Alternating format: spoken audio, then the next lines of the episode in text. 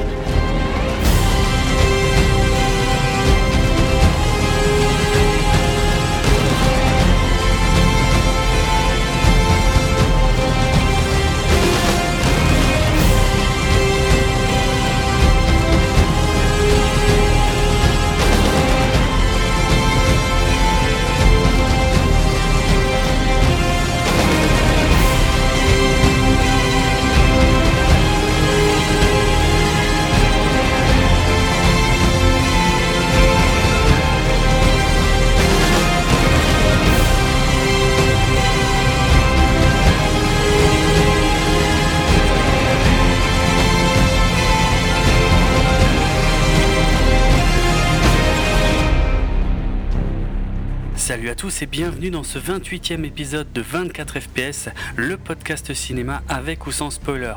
Moi c'est Jérôme, toi c'est Julien et... Euh... T'es sûr? Ouais, jusqu'ici, assez sûr, ouais. malgré mon état de fatigue.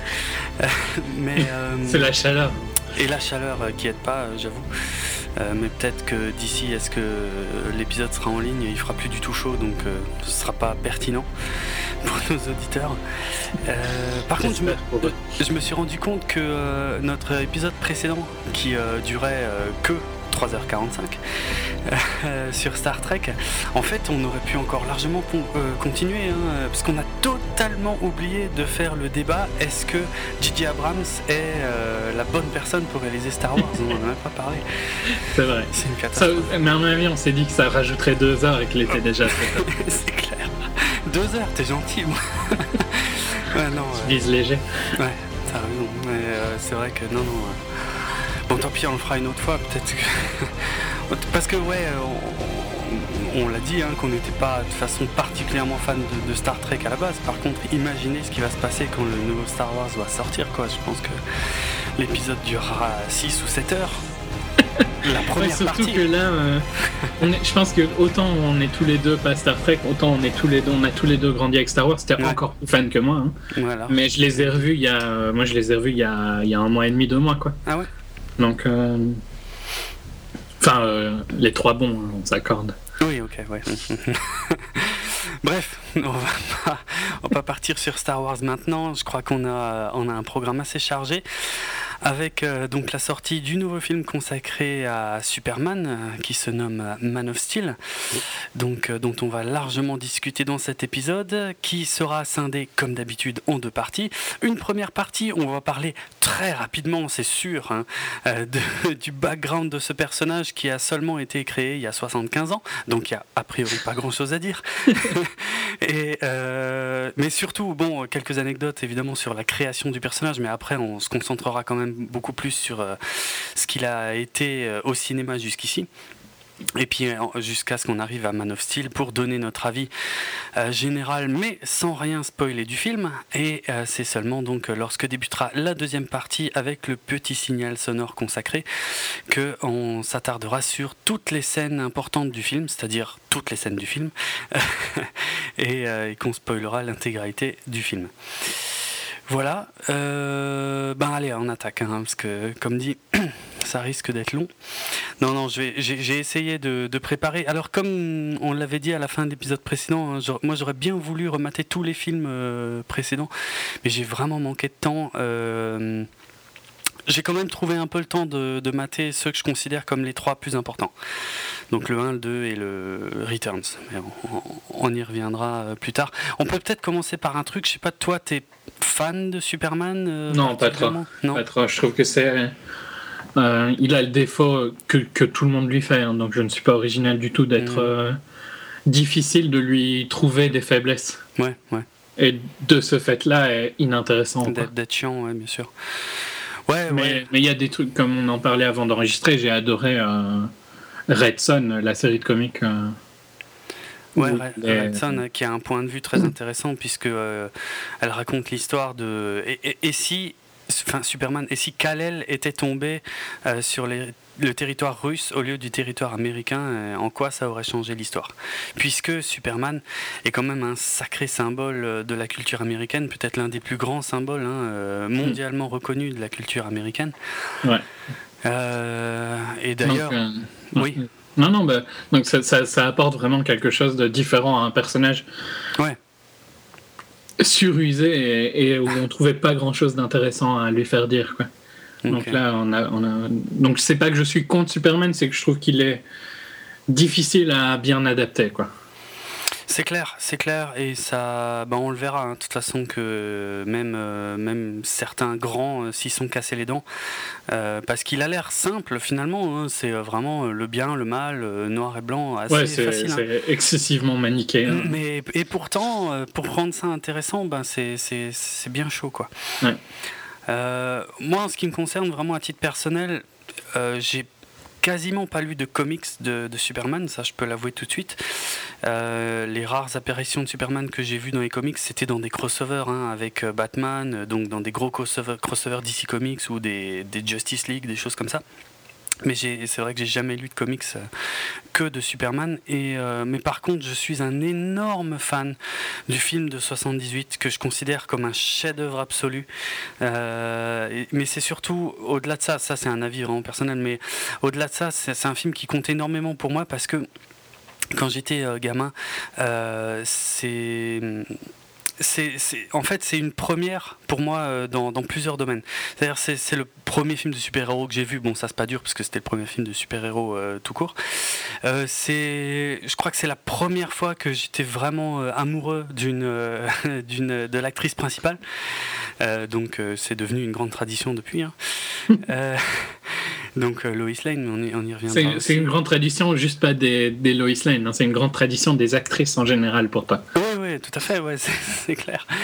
Euh, c'est la première fois que j'ai vraiment été euh, obsédé par la bande originale d'un film, au point de vouloir l'entendre encore et encore et encore. Je, me souviens que je matais en boucle euh, juste le générique de début, euh, juste pour entendre la musique, et que euh, bah, c'est la, première BO de film que j'ai enregistré par, alors à, l'époque par, mes propres moyens. Je mettais un post radio devant la télé et j'enregistrais sur une cassette bah, le générique de début de Superman pour pouvoir me le réécouter en vacances ou dans mon lit ou des choses comme ça c'est la première fois que je me suis vraiment posé des questions sur les effets spéciaux d'un film. Ça me travaillait énormément quand j'étais gamin, mais comment est-ce qu'ils peuvent faire voler ce type? Et euh, j'avais échafaudé toutes sortes de théories euh, très personnelles et tout, et, je, et, matais le film, euh, certaines scènes au ralenti pour essayer de déceler. Bien sûr, j'avais pas vraiment idée de comment étaient composées les images, hein, donc pour moi, il était suspendu à une grue, mais je comprenais pas pourquoi je voyais pas le crochet dans son dos, pourquoi les, les vêtements n'étaient pas tendus dans son dos et comment la cape pouvait flotter. Enfin bref, c'est des choses qui m'obsédaient quand j'étais gamin et voilà, je suis. C'est un film très important pour moi et dont je me lasse pas encore aujourd'hui quoi. Euh, donc euh, voilà, je, suis un très très gros fan de Superman au cinéma, alors que tous les films sont loin d'être bons et euh, mais ça, on y reviendra. Et t'es fan des séries? Pas du tout. Ok. Alors là, absolument pas. Euh, c'est clair que ouais, je dirais un mot sur les, différentes séries qu'il y a eu et je n'en ai aimé aucune, c'est clair. et je n'en ai regardé aucune en fait, euh, quelque part. Alors, mais on va, on va commencer par le commencement. Donc la création de Superman, il y a, deux, trois petites choses intéressantes. Euh, parce que ah, déjà, on va commencer vraiment par le plus évident, mais peut-être que pour le grand public, c'est pas forcément d'une grande clarté, hein, si on s'intéresse pas plus que ça aux comics on va dire, je vais simplifier involontairement, hein, mais on va dire qu'il y a deux grosses sociétés aujourd'hui euh, dans les comics. Il y a Marvel d'un côté, donc avec euh, tout ce qui concerne de près ou de loin les Avengers, puisque c'est les plus connus maintenant. Hein, donc euh, Hulk, Thor, pourquoi leur nom m'échappe maintenant, je ne sais pas, mais enfin Iron Man. et compagnie, Captain America, mais aussi les X-Men, mais aussi Spider-Man, le Punisher, je ne sais quoi d'autre. Bref. Et d'un autre côté, on a DC Comics qui est le grand concurrent et l'éternel numéro 2 euh, sur le marché, et alors que pourtant DC Comics possède certainement les deux personnages les plus cultes dans, bah, dans, pour, dans la culture des super-héros, hein, euh, c'est-à-dire Superman et Batman, aux côtés de euh, bah, Wonder Woman, Flash, Green Lantern, Green Arrow, Aquaman et, je ne sais quoi d'autre. Ça, ça, devient tout de suite pathétique hein, quand tu parles de Batman et de Superman, je trouve. Quand, tu, tu quand, dans tes comics c'est Flash et Aquaman, tu vois. ouais, bon, c'est ouais. Et mais alors que euh, ces, ces, personnages ont, des équivalents quelque part chez Marvel, mais euh, mais c'est vrai que on a beaucoup plus de respect pour euh, Batman et Superman que pour la plupart des autres chez. Mm. Chez DC, mais qui c'est souvent la faute aux, adaptations auxquelles ils ont eu droit. Ouais, ouais, forcément. Wonder Woman reste très attaché à la série des années 70, Flash, la série des années 90, que j'adorais faut être honnête. Euh, enfin bref. Mais euh, voilà, il y a, y a un gros problème. Tu avais dit ça quand on avait fait Ted, non?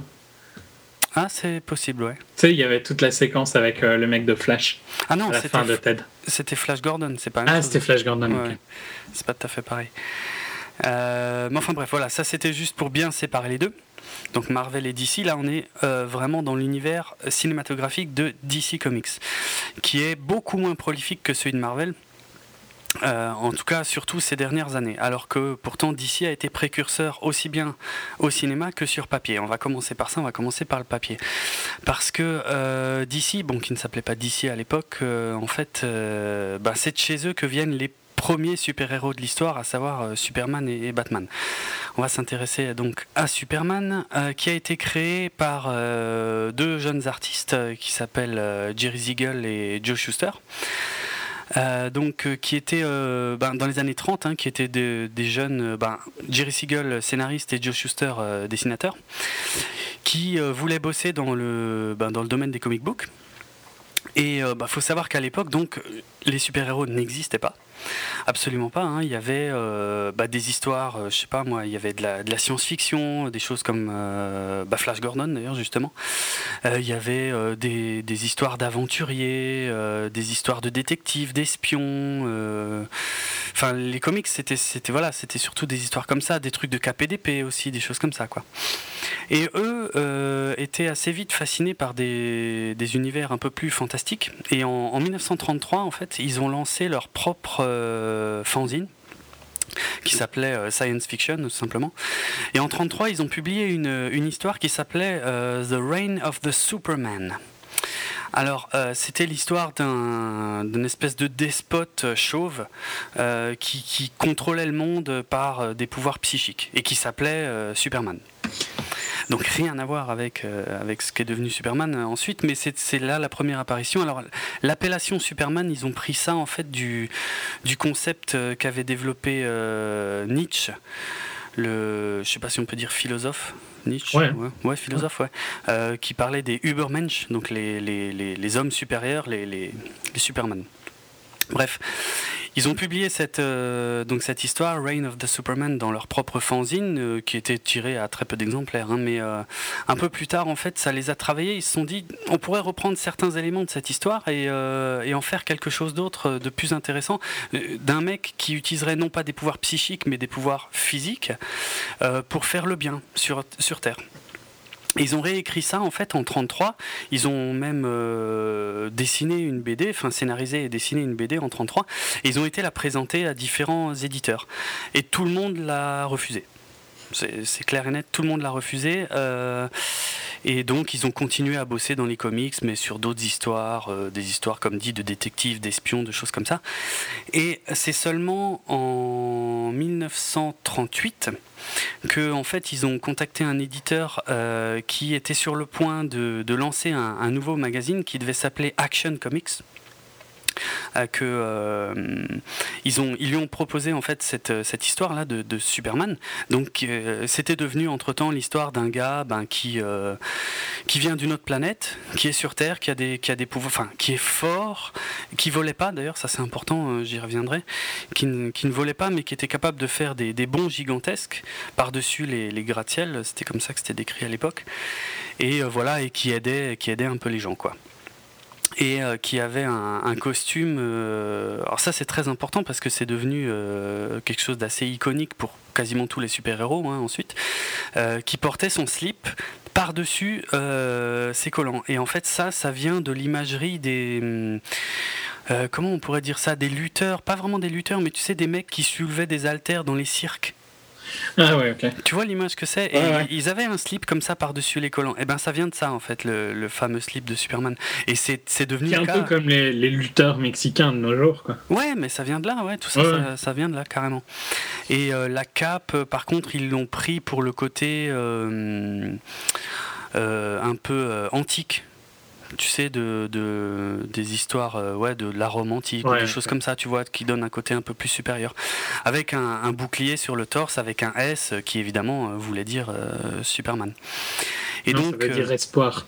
Non, oui, mais je sais, mais c'est pour ça que je le mentionne là, parce que ça fait partie de la magie des comics. Il y a des choses qui ont été introduites à la base et qui ont été totalement réécrites par la suite pour devenir plus crédibles et mieux intégrées. Et c'est l'une des richesses des comics. Mais euh, donc voilà, ils ont réussi à vendre leur histoire de Superman à euh, un éditeur donc qui lançait le numéro 1 de Action Comics, qui est sorti en avril, non, en avril ou en mai, maintenant j'ai un doute. Bref, le, numéro 1 de Action, Action Comics est daté de juin 38. Mais je crois qu'il est sorti en fait en, le 18 avril 38, voilà. Action Comics numéro 1, qui coûtait 10 cents à l'époque, et donc avec euh, une couverture qui est devenue ultra célèbre de Superman qui tient euh, au-dessus de lui une, une voiture. Euh, qui est devenu une image extrêmement connue. Alors, il faut savoir que ce Action Comics numéro 1, aujourd'hui, il est évalué à 1 million de dollars. En tout cas, il y en a un exemplaire qui s'est vendu à 1 million de dollars en 2010. Euh, je sais pas si tu avais vu, d'ailleurs, il y a eu une histoire toute récente d'un mec qui en a trouvé un euh, dans sa maison. Je crois dans les murs, euh, il y avait plein de, vieux magazines ou de vieux comics qui hmm. étaient pour consolider les murs. Il a trouvé un Action Comics numéro 1, il était tout fou. Et il l'a il montré à des gens de sa famille, et je crois qu'il y a quelqu'un de sa famille qui a déchiré la couverture sans faire exprès. C'était il y a 2-3 semaines cette histoire. Super. Ouais. Et, bon, même déchiré, il vaut quand même, je crois, dans les 350 000 dollars. Ouais, ouais, mais il perd sa, valeur parfaite. c'est clair. C'est clair. Euh, donc... il, devait déjà quand même pas être en état d'aller à un million hein, s'il était utilisé pour consolider les murs. Ouais, il avait dû avoir une vie quand même un petit peu plus difficile. Je sais pas, va savoir s'il était emballé et tout. Enfin, j'en sais rien. Honnêtement, je sais pas du tout. Mais bon, ça, doit être triste quand tu vois quelqu'un déchirer euh, la page. Hein. À fond. À fond. Là, le mec, il a dû péter un plomb. tu me dois 700 000. donc, euh, donc voilà quoi, les, super-héros étaient nés avec, euh, donc, euh, avec Superman en, en 38. C'était le tout premier, hein. c'est pour ça que j'explique bien cette histoire de cap, du slip et tout, des super-pouvoirs.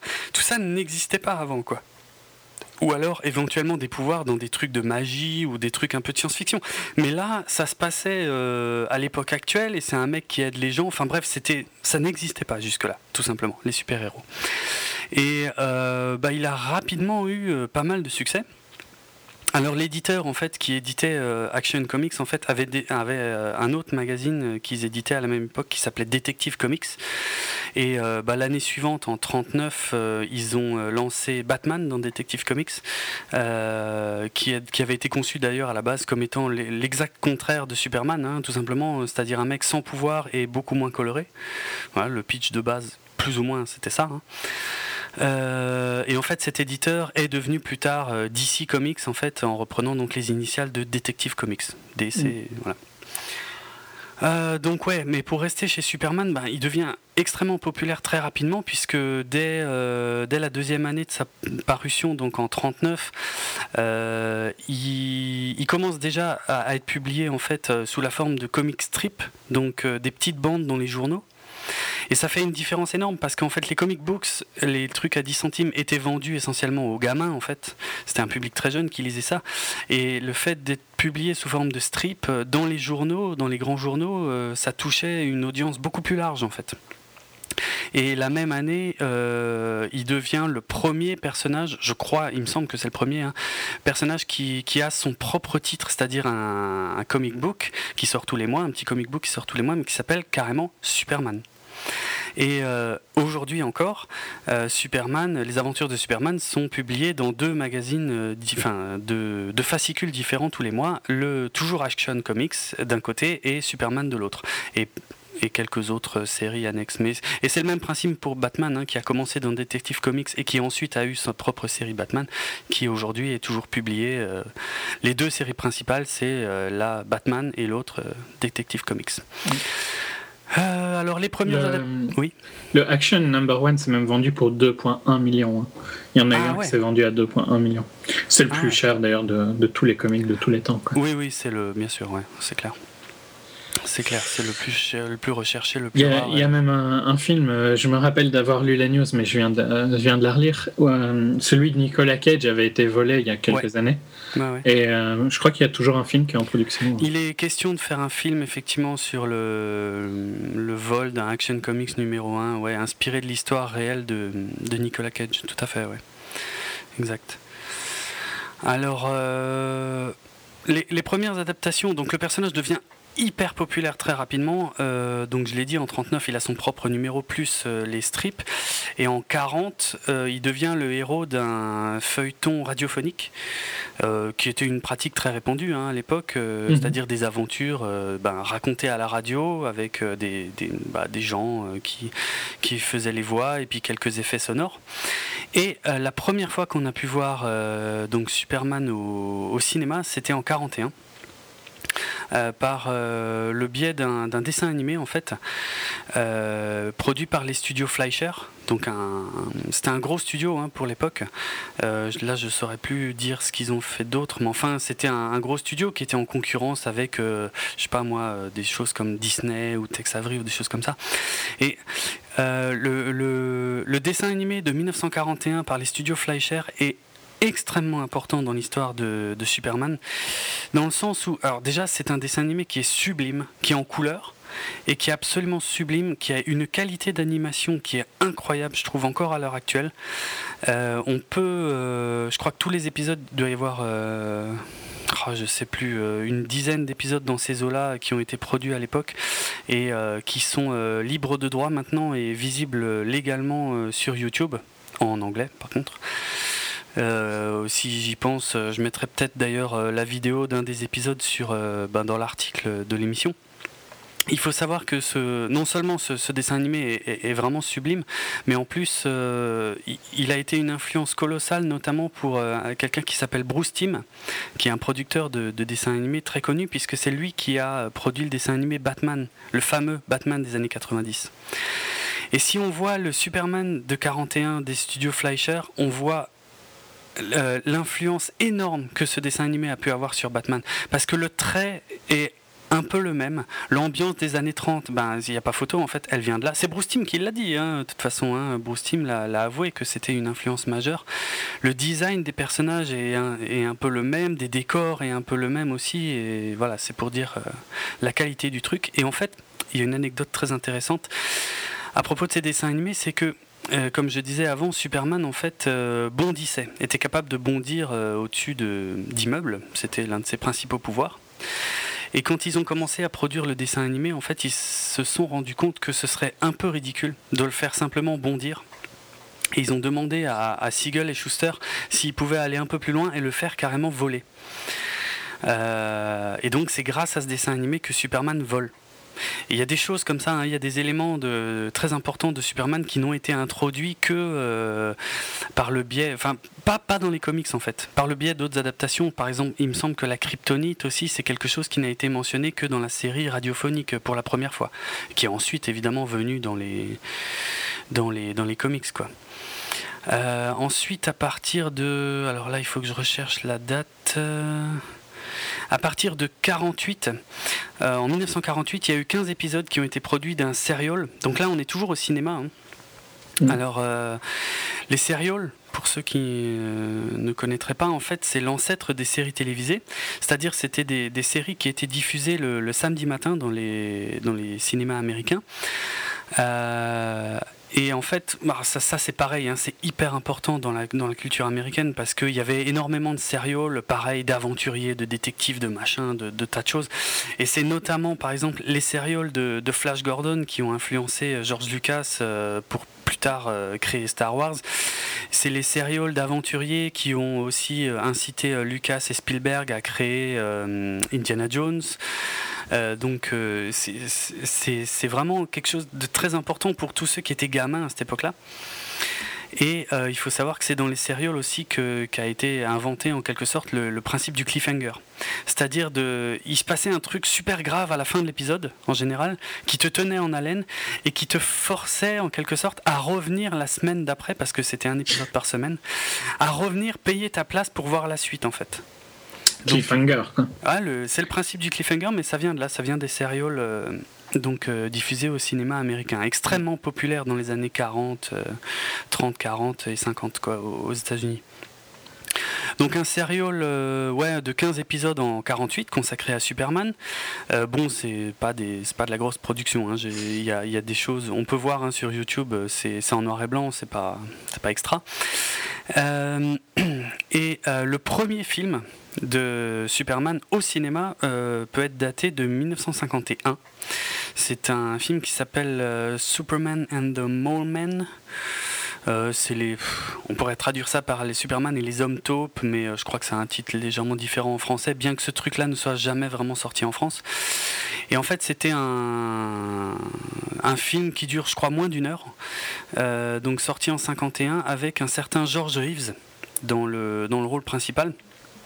Et en fait, ça, euh, ce film-là, euh, qui est pas d'une qualité folle non plus, hein, faut dire ce qui est, ça a très mal vieilli. De toute façon, les, effets spéciaux, il n'y avait pas grand-chose. Ah oui, il y a un, truc important que j'ai oublié de dire à propos du serial de 48. Il faut savoir que toutes les scènes de vol de Superman, en fait, euh, on voyait l'acteur qui s'appelait Kirk Allen, qui faisait mine de s'envoler, et en fait, se, ça se transformait en dessin animé. Et en fait, toutes les scènes de vol étaient en dessin animé noir et blanc.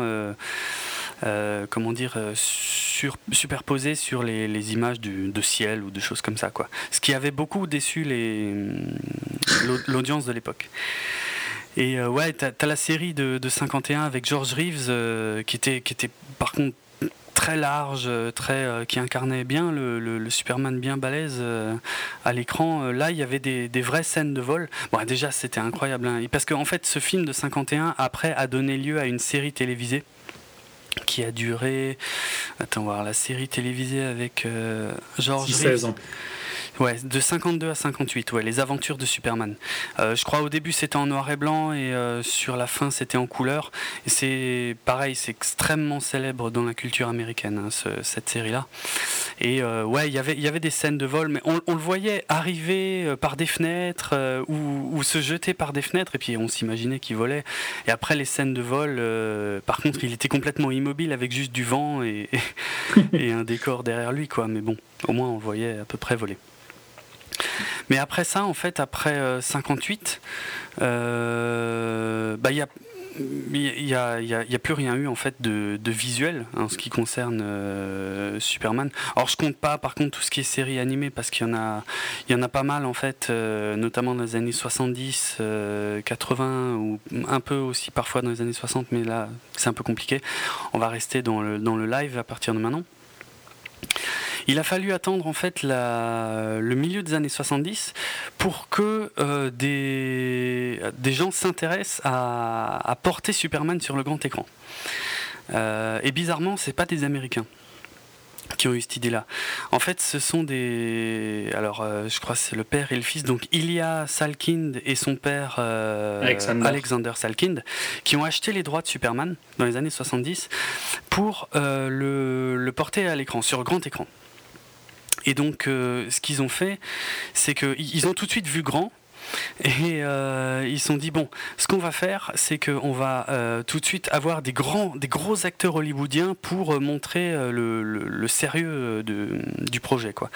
Et donc ils ont réussi à, embaucher Marlon Brando pour jouer Jor-El, le père de Superman, et Gene Hackman pour jouer Lex Luthor l'ennemi le, plus célèbre de Superman, qui était apparu, je crois, d'ailleurs aussi pour la première fois dans le serial de, de 48 et pas dans les comics.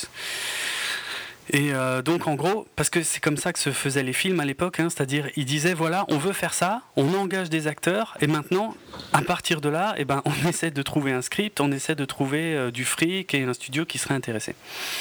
Et donc, en l'occurrence, là, c'était euh, Warner Bros qui s'est engagé sur le, sur le projet. Et euh, il voulait en fait euh, Steven Spielberg à la réalisation. Et euh, parce, que, Les Dents de la Mer venait d'être un énorme succès au cinéma, mais Spielberg a préféré aller réaliser les rencontres du troisième type. Je crois qu'ils ont pensé à Lucas aussi, évidemment, parce qu'il y avait Star Wars qui commençait à grossir, mais mais euh, il avait été euh, hors budget aussi, hein, euh, Spielberg, sur Jaws. et je crois que c'est une raison pour laquelle il a pas. Ça leur a fait un peu peur, effectivement. ouais, ouais, ils se sont dit, ouais, non, lui, lui, il va nous faire péter le budget, donc ça va pas le faire. Non, c'est vrai, c'est aussi une raison. Ouais, ouais. Ils avaient pensé à Guy Hamilton, qui avait notamment réalisé quatre épisodes de, de James Bond la saga James Bond.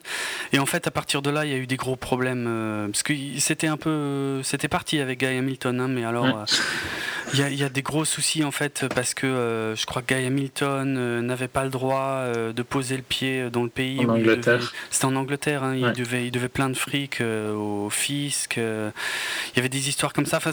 ça a été très compliqué dès le départ. Bref, finalement, ils se sont rabattu plus ou moins euh, sur euh, Richard Donner, euh, qui venait de sortir La Malédiction en 76. Et, Richard Donner, en fait, pour ceux qui ne connaîtraient pas, c'est le mec qui plus tard réalisera Les Goonies, produit par Spielberg, qui réalisera les quatre films de la saga L'arme fatale, et aussi Maverick et Assassin, qui étaient peut-être ces, deux derniers films chouettes. sans être des grands films. Mais bon, c'est quand même le, voilà, c'est le réalisateur de L'âme fatale. Quoi. Donc ils, embauchent euh, lui. Euh, bon, il y y a, des très très longs castings, je vais pas détailler tous les gens qui ont failli se faire embaucher, mais en gros, ils, ils embauchent euh, Christopher Reeve. Alors, chose très importante, il faut pas confondre Christopher Reeve avec euh, George Reeves, parce qu'il y a beaucoup de gens, je crois, qui, croient que c'est son père ou qu'ils étaient de la même famille. Pas du tout. Hein. George Reeves n'a strictement aucun lien avec Christopher Reeve. Qui n'ont pas le même nom d'ailleurs. Hein. Il y a bah non, c'est pas le même nom. Mais il, y a, tu sais qu'il y a beaucoup de gens qui disent Christopher Reeves, ah, alors que c'est pas le cas, quoi. C'est Christopher Reeve et euh, euh, Margot Kidder euh, dans le rôle de, donc de, Lois Lane. Il faut savoir que Christopher Reeve a, failli pas se faire embaucher hein, parce que le, premier casting qu'il a passé, il était bien, mais sans plus. Et c'est après, ils ont casté des tas et des tas d'autres gens et c'est à la fin, ils se sont dit, mais le seul finalement qui avait vraiment le personnage, c'était Christopher Reeve, mais le problème, il était trop maigre et ils lui ont demandé de, se muscler un peu. Euh, il a réussi à se muscler suffisamment pour le début du tournage, mais en fait, euh, si on regarde bien, il n'y a que dans Superman 3 qu'il est vraiment, vraiment très balèze, quoi. Parce qu'il n'est pas si épais que ça, en fait, dans les, dans les deux premiers Superman. Alors justement, le projet, en fait, c'était de, de, filmer deux euh, films en même temps. Superman 1 et 2 en fait étaient, euh, étaient écrits et, euh, et, devaient être filmés en même temps et puis sortir assez rapidement l'un à la suite de l'autre. Le problème c'est que hum, Richard Donner s'est énormément frité avec les producteurs. D'ailleurs, je pas, oui, j'ai pas nommé le troisième producteur. Donc il y avait Ilya et Alexander Salkind et il y avait un Français aussi, Pierre Spengler. En fait, le problème c'est que Richard Donner a dû développer euh, ben, des tas de, nouveaux effets spéciaux jamais vus pour pouvoir rendre le vol de Superman crédible. Et honnêtement, je trouve que le résultat est totalement à la hauteur, mais le seul problème, c'est que les producteurs, eux, euh, étaient pressés euh, que le film sorte, et ils n'ont pas arrêté d'emmerder Donner quoi pendant tout le film et surtout que Donner ben était over budget était a, largement dépassé le budget et les comment les, délais aussi qui lui étaient impartis. Et euh, ils l'ont vraiment, vraiment beaucoup emmerdé, si bien qu'à un moment, il n'y avait plus aucun dialogue entre les producteurs et Donner qui lui par contre commence, continue à bosser comme un malade sur son film, hein, parce qu'il croyait à fond dans son projet. Et en fait, les, producteurs ont fait intervenir un autre euh, réalisateur, en la personne de Richard Lester, euh, alors il, le connaissait, mais honnêtement je me souviens plus trop de où. Euh, Richard Lester, qui avait euh, notamment réalisé les, films des Beatles, genre Hard Day's Night, des choses comme ça, mais je crois qu'il était surtout connu pour son adaptation des Trois Mousquetaires qui était sorti en, en 73. Bref, ce mec-là en fait devait servir de, de médiateur quoi entre Donner et les producteurs. Et ce qui s'est passé, c'est que hum, il y a un moment où les producteurs ont vraiment perdu patience. Ils ont dit maintenant ça suffit, euh, on en a ras le bol, euh, on arrête tout, on, prend plus ou moins ce qu'on a maintenant et on sort le film quoi. Ça suffit, suffit les conneries. Et en fait, bon, le premier film était euh, quasiment entièrement tourné et le deuxième était tourné à, à peu près à 75%. Et euh, le problème, c'est qu'à ce moment-là, les, producteurs n'avaient plus aucune confiance en Richard Donner, ni même dans le film. En fait, ils se, disaient, ça, on s'est lancé dans une merde pas possible, et on va, on va l'avoir dans l'os. Euh, alors, euh, en gros, ils ont forcé Richard Donner à réécrire un peu son film, à changer notamment la fin, parce qu'en fait, il n'y avait pas vraiment de, de climax à la fin du premier film. En fait, ça devait vraiment être deux films qui se suivaient, et, et en fait, ils ont obligé Donner à, à prendre le, final spectaculaire, c'est ça le climax, hein, pour ceux qui ne mhm. sauraient pas, c'est la grosse dernière scène d'action. Ils ont forcé Donner à prendre le climax du deuxième film et à le mettre à la fin du premier film. Et à le sortir et en lui disant, euh, le deuxième, on trouvera bien un truc et on le fera, mais on voudrait bien savoir si le premier marche, quoi, en gros. Euh, j'ai même pas mentionné le fait que Marlon Brando a été un casse-couille euh, pas possible sur le tournage euh, parce que refusait d'apprendre ses textes. Et ça c'est véridique. Hein, Parce que quand il place par exemple Kalel, le bébé Kalel au début du film dans la capsule pour quitter Krypton, il faut savoir que les... les lignes de texte de Marlon Brando étaient écrites sur les couches du bébé. il avait constamment des cartes qui étaient soit placées sur la caméra, soit carrément ouais, sur les couches du bébé avec son texte. Quoi. Il refusait d'apprendre texte. Lui, il avait vraiment été emmerdant. Hein. Surtout au prix où il était payé, il aurait pu faire l'effort. C'est clair, mais bon. C'est en même temps, ils ont voulu une méga star. Ouais, ouais, mais je sais pas, quand, quand, quand, je vois euh, comment était Marlon Brando, aussi bien sur ce film-là que sur Apocalypse Now, je comprends vraiment pas comment on pouvait avoir envie de, de bosser avec ce type qui était juste un enfoiré de première, quoi.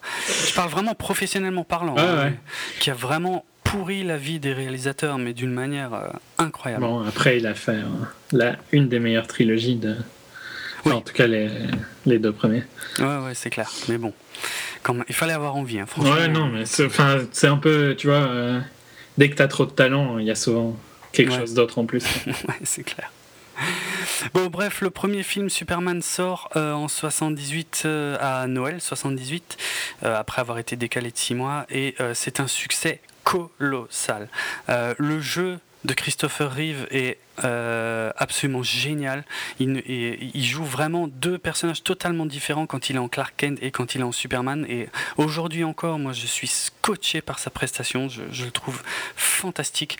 Euh, un des trucs qui a, été le plus souligné, même par Richard Donner lui-même, c'est que Christopher Reeve avait naturellement trouvé les positions pour les phases de vol, en fait. Euh, c'est-à-dire, il se déplaçait, mais vraiment naturellement, tu vois, ça faisait pas de chip mm. euh, quand c'était inséré dans les plans après. Euh, enfin, vraiment. Et puis, Gene Hackman était génial en Lex Luthor, drôle. En fait, c'est un, film qui, que je trouve génial parce qu'il est à la fois très drôle. Ce, film me fait beaucoup rire, je le connais par cœur et pourtant, il continue de me faire énormément rire. Les dialogues de, aussi bien de Clark Kent que de Superman et, et que de Lex Luthor sont vraiment extrêmement drôle, mais, mais drôle, mais fin, tu vois, pas mhm. ridicule. Mhm. Super bien écrit. Lois Lane, euh, absolument casse-couille, mais, euh, mais génial, parce que c'est son personnage qui est comme ça, hein, journaliste intrépide. Euh, des effets spéciaux jamais vus à l'époque. Enfin, vraiment un énorme succès critique et commercial. Amplement mérité, à mon avis. Il faut savoir que le film a été euh, remasterisé. Euh, il y a eu des scènes qui ont été réintroduites pour une version en 2001 qui est sortie en DVD en 2001. D'ailleurs, la version d'origine n'est plus trouvable à l'heure actuelle, hein, euh, en tout cas en zone 2. maintenant, on trouve plus que la version de, de 2001, qui a d'ailleurs été redoublée en français, ce qui est une catastrophe pour les gens comme moi qui ont grandi avec la VVF d'origine. Et pour ceux qui chercheraient quand même la VF d'origine, il faut savoir qu'il existe un coffret 13 DVD de, toute la saga Superman, enfin jusqu'à avant Man of Steel en fait, un coffret 13 DVD et dans ce coffret 13 DVD il y a euh, la version originale de 78 avec le doublage français original. C'est le seul moyen de se le procurer. Et c'est pas la seule richesse de ce coffret que je possède bien évidemment. Bref, euh, donc énorme succès, évidemment les producteurs euh, lancent, euh, bah oui, disent oui c'est bon, on, finit le deuxième film, mais là, coup de tonnerre, ils n'autorisent pas Richard Donner à continuer le deuxième film. En fait, il, vire Richard Donner. Et euh, c'est Richard Lester, donc, euh, qui euh, servait à la base seulement de médiateur, ben, qui, qui est nommé à la tête du deuxième film. Et en fait, bah, ça a posé des problèmes parce qu'ils ont. En plus, ils ont un peu réécrit le script. Les acteurs eux-mêmes ont dit que autant l'ambiance était géniale avec Donner, malgré l'énorme pression des producteurs, autant avec Lester, c'était plus du tout ça. ils s'amusaient plus du tout. Et ils, ont, ils ont changé plein de trucs et puis voilà, et c'est le fameux, donc le deuxième film, c'est celui avec Zod, hein, euh, puisqu'on voyait, au début du premier film, on voyait Zod et, euh, et comment, Ursa et Non, qui étaient envoyés dans la zone, la, Phantom Zone, hein, la zone fantôme, emprisonnés dans la Phantom Zone pour, pour avoir tenté de prendre le pouvoir sur Krypton. Ça, on voyait, c'était l'intro du premier film, et en fait, ça devait trouver un écho dans le deuxième, mais bon, c'est le cas, mais bref, ils ont retourné des scènes, ils ont, ils ont un peu changé le script, euh, mais voilà, c'est dans ce film-là donc qu'on faisait la connaissance de Zod qui était interprété par euh, comment il s'appelle déjà? Ah, maintenant évidemment je le trouve plus. Terence Stamp. Voilà, qui, euh, qui avait une, une fixation. tous les gens, quasiment tous les gens qui croisent, il leur demande de s'agenouiller Hein, c'est sa grande phrase, c'est Neil before Zod. C'est presque devenu un, un mème d'ailleurs, je crois, aujourd'hui. Il y a des, des t-shirts qui parodient euh, des visuels de la campagne de Obama avec le, portrait de Zod et c'est marqué Neil. et Terence Stamp, c'était le mec qui jouait le chancelier Valorum dans l'épisode 1 de Star Wars, euh, pour ceux qui ne verraient pas euh, qui c'était, notamment. Euh, bah, gros succès aussi, hein. euh, mine de rien, alors que on sent qu'il y, a des, grosses coupes dans, le scénar. Euh, le, nom de, de, Richard Donner est totalement supprimé du film, alors qu'il avait quand même tourné une bonne partie des scènes. J'ai oublié de mentionner que pour le premier film, c'était la musique évidemment composée par John Williams. c'est pas lui qui compose pour le deuxième film, enfin on reprend, on reprend ses thèmes évidemment. Mais ouais, gros, gros succès, euh, si ce n'est que voilà, pour moi, il y a un, énorme problème dans ce film, c'est qu'il y a un moment où Superman renonce à ses pouvoirs pour, euh, bah, pouvoir être avec euh, Lois Lane. Et comment dire, on lui dit bien. Ah, évidemment, Marlon Brando, ce casse-couille de première, avait totalement refusé d'apparaître dans le deuxième film. Donc toutes les scènes qui devaient rappeler des choses du premier film ont dû être retournées avec celle qui jouait la mère de Kal-El. Euh, et bref, il y, a Superman qui renonce à ses pouvoirs, il y a sa mère qui lui dit mais c'est totalement irréversible, si tu fais ça tu pourras jamais redevenir Superman. Il dit oui oui je sais machin, et puis a un moment dans le film quand il y a Zod qui attaque, il retourne euh, donc euh, à la forteresse de solitude qui est sa base au pôle Nord, et il retrouve ses pouvoirs mais on le voit pas dans le film, on sait, on sait jamais pourquoi. c'est l'un des, l'un des défauts qui montre que le film a été remonté et réécrit. Mm. Et euh, il faut savoir qu'en 2006, je vous rassure, hein, c'est les deux seuls films où je vais être aussi long. Hein. les, autres, je vais passer beaucoup plus vite. Hein. Mais euh, en fait, pendant des années, euh, il y, a, les fans qui ont demandé à Richard Donner, mais qu'est-ce qu'il aurait donné Superman 2 si c'était vous qui l'aviez réalisé? Et en fait, avec l'aide de, de, je sais pas trop qui, en fait, ils, ont, ils ont retrouvé, ils ont réutilisé en fait les scènes qu'avait tourné Richard Donner pour remonter le film, pour remonter un super Superman 2, mais version Richard Donner, qui s'appelle donc euh, euh, Richard, Donner Cut. Voilà, Superman 2 de Richard Donner Cut, qui est sorti en DVD en 2006 et qui, encore une fois, en France, n'est trouvable que dans le fameux coffret 13 euh, DVD qui contient aussi le film de 51 dont j'ai parlé tout à l'heure et tous les, dessins animés du studio Fleischer sous-titrés en français. Enfin, ce, ce, coffret est exceptionnel parce qu'il y a énormément de contenu totalement inédit en France dedans. Et euh, ouais, on peut voir, on peut. Il y a énormément de différences en fait dans le dans cut de Richard Donner. Bon, le film retrouve sa vraie fin parce qu'en fait le premier film devait se finir sur le fait que Superman envoie un missile dans dérive les missiles du, plan de Lex Luthor et les envoie dans l'espace. Ça, on le voit dans le premier film, mais ce qui devait se passer, c'est que en fait, c'était ce missile qui devait percuter la zone fantôme euh, dans laquelle était emprisonné Zod, et Zod devait arriver sur Terre comme ça alors que pas du tout. En fait, il est plus du tout mention de Zod dans le premier film. Hein, à la fin, on le voit qu'au tout début. Et en fait, ils avaient retourné avec Lester euh, des scènes à Paris, pour ceux qui s'en souviennent, à, la, Tour Eiffel, où, euh, où, Superman en fait envoie un ascenseur de, de, la Tour Eiffel euh, dans l'espace, et c'est ça qui libère Zod. Mais c'était pas du tout comme ça que que Donner l'avait écrit. Donc voilà, il y a ça qui change, mais il y a, pas mal d'autres scènes qui changent. Euh, c'est vraiment intéressant parce que c'est vraiment un film complètement différent et, effectivement, donc il retrouve sa vraie fin, donc la fameuse fin où, où, Superman en fait remonte euh, le temps, enfin fait tourner la Terre dans l'autre sens pour remonter le temps pour ressusciter euh, Lois Lane. Lois. Ouais. Donc c'était cette fin qui avait été déplacée pour le premier film en fait, alors que ça devait être la fin du deuxième si on est fan du deuxième, enfin, ouais, il faut, bon, il faut vraiment être fan, hein, j'avoue, mais euh, voilà, je pense que c'est vraiment un film à voir, le, Richard Donner Cut, parce que c'est, c'est incroyable le massacre qui a été fait sur ce film et surtout la trahison suprême dont il a été victime à l'époque, euh, qu'il a, qu'il a toujours pas digéré, hein, ça dit en passant. Mais c'est, c'est normal, parce qu'on lui a franchement volé son film. Euh, allez, maintenant j'enchaîne un peu plus rapidement. Euh, donc le 2 c'était sorti en 80. En 83, évidemment, les Salkind euh, veulent continuer le, succès. Hein, de la saga et donc ils sortent Superman 3 qui cette fois-ci est entièrement réalisé par Richard pardon, Richard Lester. Et là, on peut voir à quel point euh, c'était vraiment Richard Donner hein, euh, qui avait assuré sur les deux premiers, parce que putain, qu'est-ce que ce film est mauvais, mais mauvais, mauvais, mauvais. Mis à part le fait que Christopher Reeve est super balèze, mis à part le fait que Annette O'Toole euh, interprète une Lana Lang ultra canon.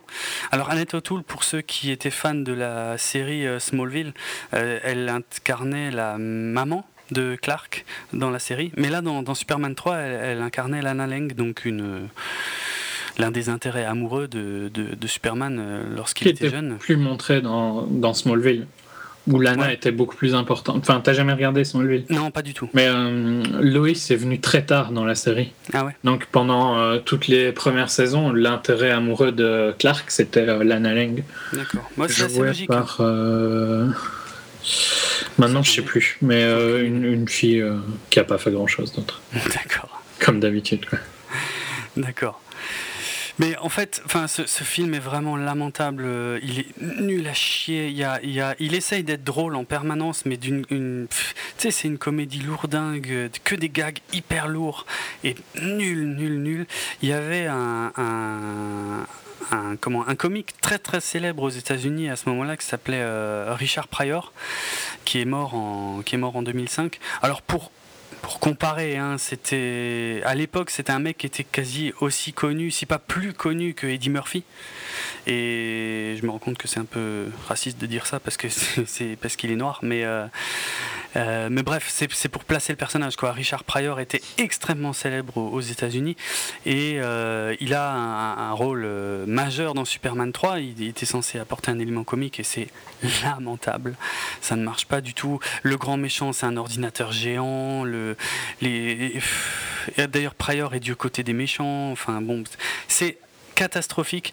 Le l'un des pires trucs de ce film, c'est que hum, il fabrique une, une, kryptonite de synthèse en fait qui fait péter un, plomb à Superman et qui le rend méchant. Ouais, dans, dans, Smallville, ça a été fort utilisé ça. C'est vrai? Ouais. Ah, je savais pas. Je sais plus comment il l'appelait, euh, genre Black Kryptonite, enfin une kryptonite qui le rendait méchant quoi. Ah bon, tiens. Je savais pas qu'ils avaient repris ça.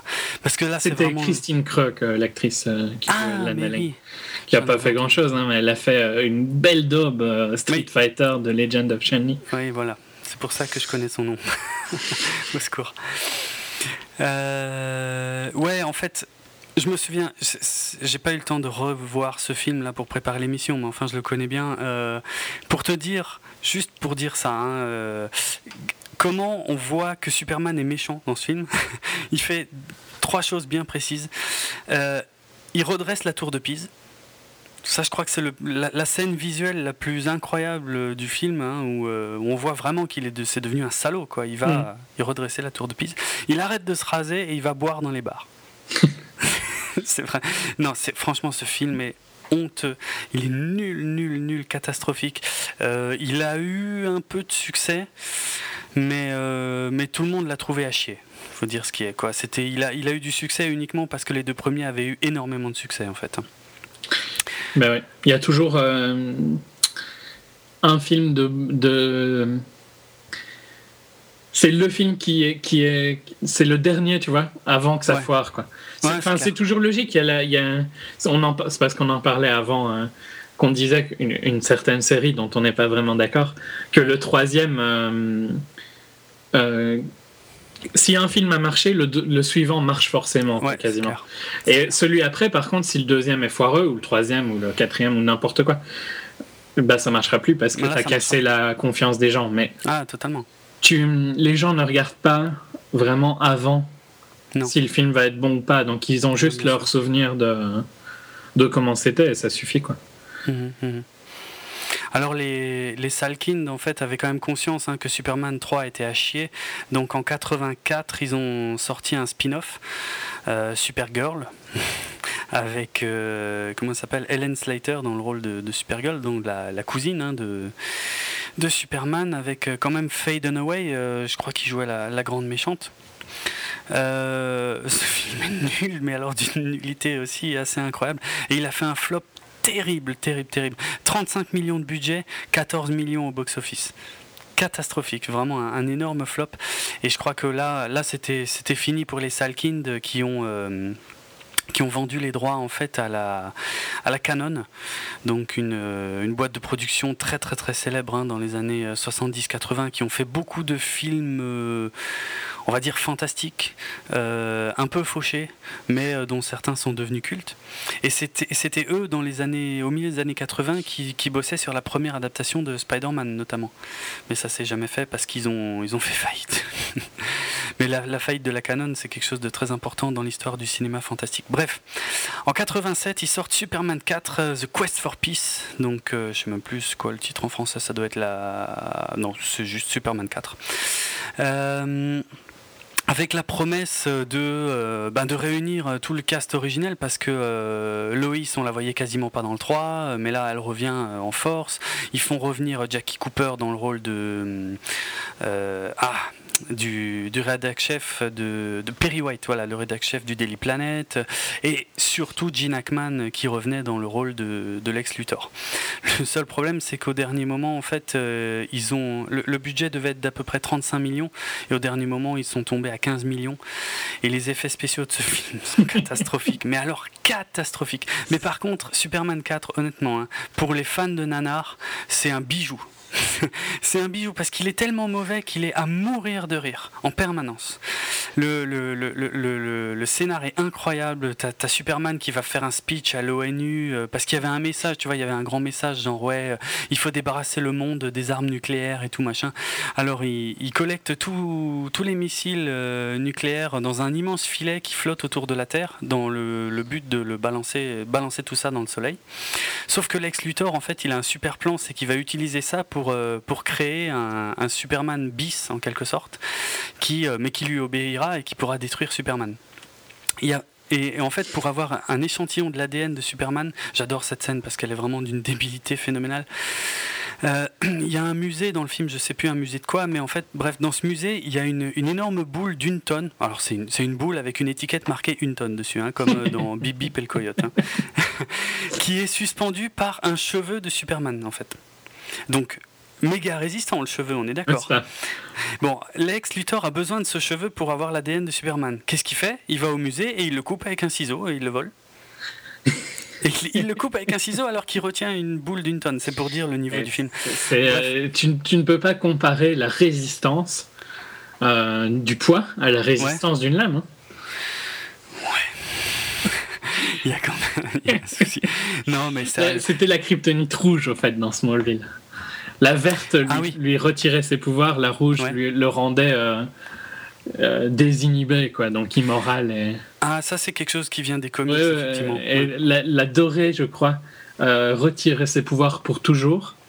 Et il y ah avait la bleue qui pouvait euh, aider les humains, un truc du style. Putain, je savais même pas qu'il y en avait autant. Non, mais ils ont inventé pas mal de conneries hein, dans ce monde. oui, je sais. C'était très très mauvais. Hein. Je sais. Euh... Non, de, toute façon, dans Superman 3, il s'était pas fait chier. Hein. C'était, elle était verte aussi. Hein. Mm. Mais c'était juste deux synthèses. Ouais. Bref.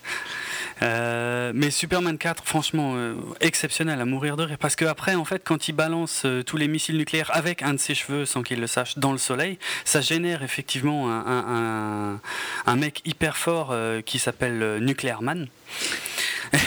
et qui est bête, mais bête qui, pousse en gros des grognements ou qui parle avec une grosse voix, mais qui est con comme ses pieds, euh, et qui est aussi fort que Superman. Et puis il y a un moment où il kidnappe Lois Lane, il l'emmène sur la Lune, et ils se battent sur la Lune, mais sur la Lune, il respire comme sur Terre. Hein. Et, euh, surtout Loïs, quoi. Ouais, surtout Loïs, ouais, ouais, Et, euh, et, les effets spéciaux, enfin, ouais, lamentables. Largement moins bien que ceux du premier film, hein, euh, qui était pourtant, qui avait quasiment 10 ans, qui avait été fait quasiment 10 ans avant, quoi. Donc, catastrophique, mais à mourir de rire. Et avec un, tu vois, avec un grand message, donc la dénucléarisation et tout. Ça me fait penser au film Star Trek avec les baleines, hein, dont je parlais dans la dernière émission. Il y avait pareil, tu vois, un grand message sur les baleines et tout. Et puis finalement c'est un nanar euh, pareil quoi. Mm. Donc les deux films là, hein, Star Trek 4, euh, Retour sur Terre et Superman 4, euh, The Quest for Peace, franchement une soirée entre potes avec des chips, quelques bières et tout, c'est génial pour se fendre la gueule parce que c'est lamentable de A à Z. mais au moins c'est drôle parce que le, le, troisième était à chier mais était pas drôle du tout quoi. Celui-là est trop bien, franchement tout, est minable, c'est trop bien. Et donc bah, après ça par contre, faut, faut savoir qu'avant la sortie de Superman 4, ils avaient commencé à mettre en chantier un Superman 5. Mais euh, vu comme c'est vautré le 4, ils ont, euh, ils ont arrêté. quoi. Euh, parce que budget 17 millions, box-office 15 millions, bon, c'était, il fallait arrêter. quoi. En plus, la Canon a fait faillite. D'ailleurs, cette histoire de Superman n'a pas dû l'aider beaucoup. Hein, et les droits sont revenus au Salkind, qui ont lancé en fait à partir de, de 88, enfin en Ouais, de, en, de 88 à 92, une série télé qui s'appelle Superboy, euh, dont moi personnellement j'avais jamais entendu parler. Et apparemment, il y a eu quatre saisons. Il y a eu une saison trois quarts qui a été diffusée en France. Euh, mais voilà, à part le fait que le mec porte quasiment le même costume que Christopher Reeve dans les films, euh, je suis au courant. Enfin, je connais pas du tout cette série, quoi. Non, je l'ai jamais vu non plus. Ouais. Pourtant, comme dit, c'est passé en France. Et donc après, en fait, on n'a plus vu Superman pendant un moment sur grand écran. Et il y a eu, euh, donc c'est le moment où on peut citer les autres séries. De 93 à 97, il y a eu Lois et Clark, les nouvelles aventures de Superman, que j'ai détesté immédiatement. Euh, uniquement, tu sais sur quel critère La fille n'était pas bien. Exactement. Je trouvais que Lois était moche. Est-ce que je ne le connais pas maintenant hein? Je te connais, hein. Ouais, c'est vrai. C'est vrai, bien. T'aimes bien les films. Non, non, ben, je t'ai dit, moi, Lois Lane, c'était l'un de, de, mes premiers amours cinématographiques. Donc, euh, Terry Hatcher, bon, aujourd'hui, elle est pas mal, j'avoue, mais franchement, à l'époque, je la trouvais laide. laide je trouve qu'elle est bien maintenant? Je trouve qu'elle est faite Enfin, bien. Honnêtement, euh, enfin, correct, mais sans plus, tu vois. Je... Ouais, non, j'aime pas... Enfin, je l'aimais pas dans euh, Desperate Housewives. Hein. En fait, j'ai jamais vraiment regardé, donc euh, voilà. Mais elle me paraît un peu plus regardable que dans Lois et Clark. C'est juste ça, quoi. Mm. Et puis de 2001 à, 2011, il y a eu évidemment donc la série Smallville avec Tom Welling et puis euh, toute la bande. Là. Tom Welling, 31 ans, je joue 16 ans. et j'ai bien l'air de mes 31 ans. Hein. Ça a toujours été quand même un très gros problème de Smallville, hein, franchement. Ouais. Bah, je sais pas. Tu as déjà vu sa tête, quoi. Oui, oui, oui, oui. Il est censé jouer un mec qui a 16 ans, ce mec-là? Attends, il a quel âge maintenant euh, Je sais bien qu'à un moment, il avait 30 ans et il jouait genre 18. Hein. Il a 36 ans. Il a 36 ans maintenant. Et c'était il y a combien de temps, euh, Smallville 2001. Bah, Ça a commencé en 2001. Donc, il y a 12 ans. 12 ans. Donc il, avait 10 ans plus, 20, à peu 24. près. Ouais, ouais. Enfin, c'est, enfin, plus, c'est, pas un bon acteur, quoi. La, série n'est pas remplie de bons acteurs, hein, de toute façon. Ah ouais De toute façon, la série Smallville est largement réputée comme étant euh, pas top. euh, le, début, c'était pas mal, tu vois. C'était marrant de le voir jeune et tout, puis ça a tourné en rond comme. Euh, et c'était très euh, Case of the Week, tu vois. Le, le truc. Il y, a, y, a, un truc dramatique qui se passe, ouais, faut que tu les sauves, et puis la semaine d'après, tu oublies que ça s'est jamais passé. Ouais, ok. Mm. Non, mais c'était clairement pas destiné aux fans de, du personnage. Hein, ça c'est largement reconnu. Euh, c'était, euh, ça, ça, ciblait les, les ados, euh, ni plus ni moins, quoi, tout simplement. J'aimais bien le. En fait, un des trucs que j'aimais bien dans la série, que j'ai pas, j'ai jamais regardé la fin parce que j'ai arrêté, je suis plus vers la 3 ou 4 saison. mais j'aimais bien la, la relation de Lex Luthor et Clark Kent, quoi, tu vois. De les voir jeunes ensemble. Ah ouais. Hmm. Mais sinon, Christine Creux qui était euh, il y a ces actrices, tu vois, qui renient les séries pour lesquelles elles sont connues. Une autre euh, connue, c'est euh, la fille qui jouait dans The aussi, Misha Barton. Tu vois, c'est des actrices qui ont rien fait d'autre, quoi. Ouais. donc c'est qu'elles n'étaient pas assez bonnes pour faire autre chose. Elles ont eu un moment où elles étaient assez exposées pour passer à autre chose, tu vois. Ouais, grave, ouais. Mais donc, elles ont raté ces moments-là. Et mmh. je déteste ces actrices qui euh, ont été un peu insultantes envers le truc qui les a fait connaître. Que, que le truc qui les ait fait connaître ou pas soit bien, hein, c'est pas la, pas la question, tu vois. Mais bah, j'ai dit la même chose dans Star Trek d'ailleurs. Oui, c'est vrai. C'est un truc qui m'énerve à mort et, euh, ça m'énervait avec elle et ça m'énervait avec Michel Barton. Ça m'énerve avec toutes les actrices ou acteurs qui font ça. D'accord.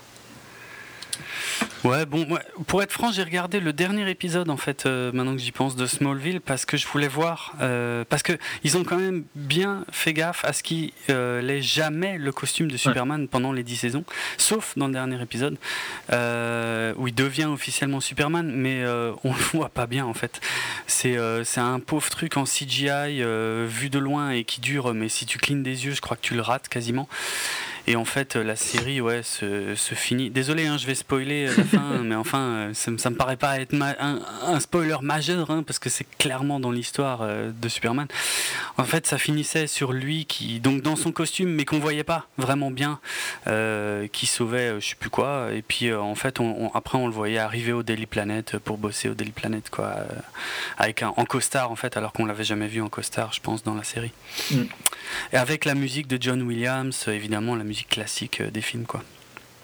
Donc euh, pour a priori s'attacher à cette, euh, cette chronologie-là. Bon, pourquoi pas. mais il faut savoir qu'en fait, pendant toute cette période où il n'y a pas eu de film, il y, a eu, y a eu quand même pas mal de projets. Alors, euh, alors là, je vais essayer de passer vite hein, parce que c'est extrêmement compliqué et, très long. Mais en gros, il y a eu d'abord euh, au début des années 90. Alors, donc quand la Canon en fait a, coulé, les droits sont revenus au Salkind, mais euh, la Warner a racheté les droits au Salkind en 93 en fait, à la suite du succès du, comic book The Death of Superman, parce qu'en 93 donc il y a eu la mort de Superman, dont le but était de relancer les ventes des comics Superman et euh, le, succès a dépassé toutes les attentes. Et donc à cette époque-là, ils ont commencé à, penser à un nouveau film. Bon, en gros, il y a eu un premier projet qui s'appelle Superman Reborn, qui devait être un film très, très, très euh, euh, MTV, avec un aspect jouet à mort, qui, qui s'est pas fait, heureusement. Ensuite, ils ont appelé Kevin Smith. Je passe vraiment vite hein, parce ah que si, si, je devais pitcher en plus chaque projet, ce serait, j'en aurais encore pour des heures. Après, il y a Kevin Smith en fait. Donc Kevin Smith, réalisateur de Clerks, Dogma et créateur de Jay Silent Bob, mais qui a aussi scénarisé des comics de divers personnages. Qui fait beaucoup de podcasts aussi. Et qui est devenu très important dans le podcast américain, effectivement, maintenant. Euh. en fait, Kevin Smith a été appelé pour. Euh, comment bah, bah, euh, Qui est un magasin de comics hein, aussi. Il est propriétaire d'un magasin de comics. Ouais, mais il en a même deux, je crois. Ouais, enfin. Mais donc, c'est un gros fan, quoi, pour ceux qui savent. Ouais, ben en fait, l'anecdote est connue que, Kevin Smith en fait avait une grosse collection de comics quand il était jeune et il avait tout vendu pour financer son premier film Clerks. Et suite au succès de Clerks, il a pu tout racheter. Ouais. Et son premier, je crois que c'est au New Jersey, je sais pas où est l'autre. Je crois que c'est sur la côte euh, ouest l'autre, mais euh, bon, je suis pas sûr parce qu'il l'a peut-être fermé depuis en fait. Bon, bref.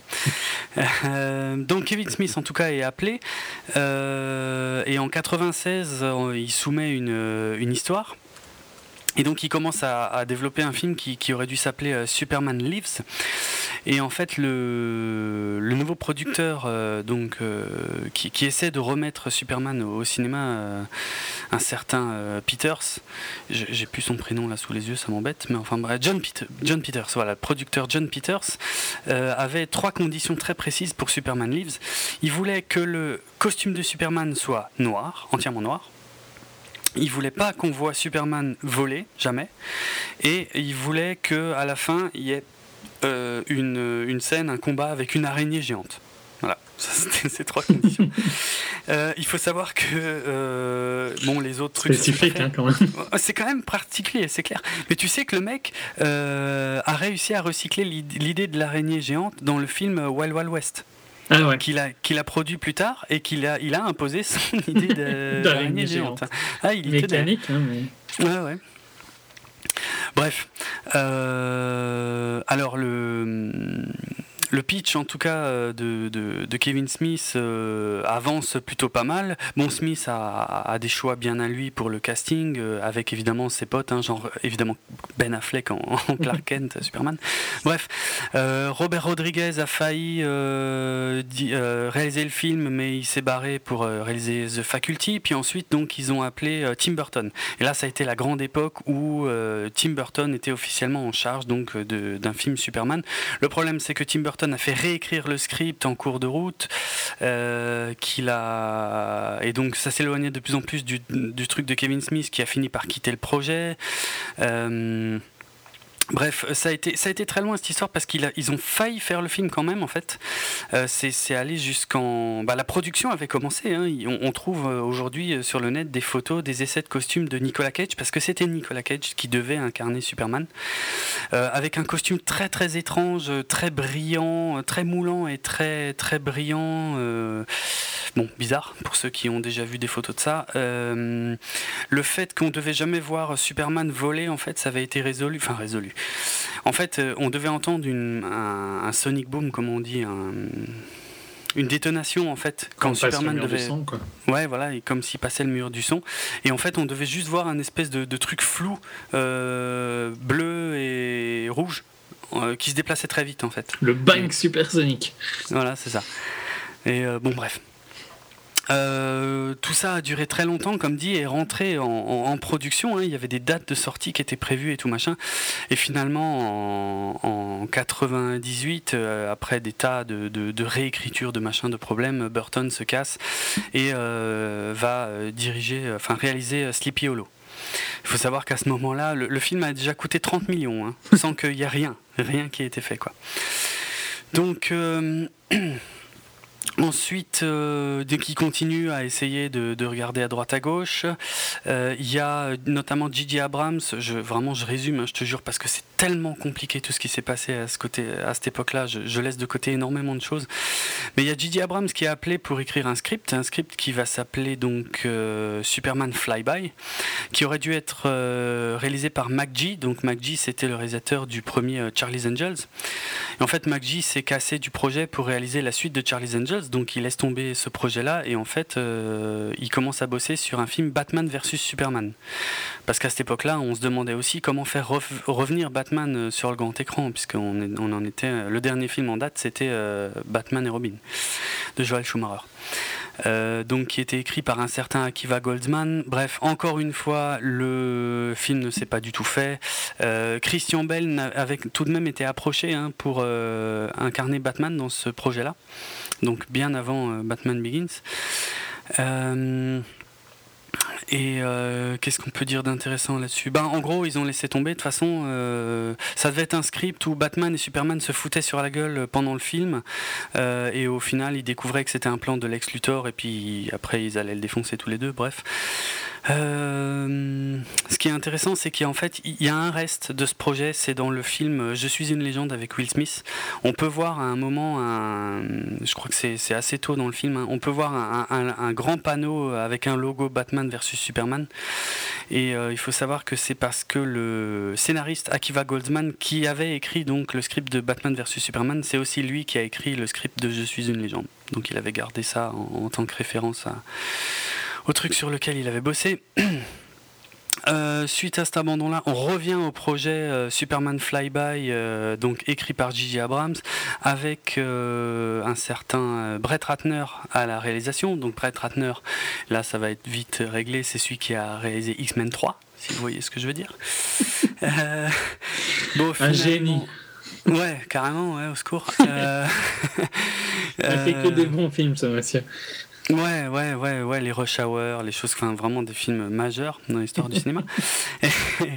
bon, il a fini par se barrer aussi. Euh, je, je, parle même pas du casting, tout ça. Il y, aurait tellement de choses à dire.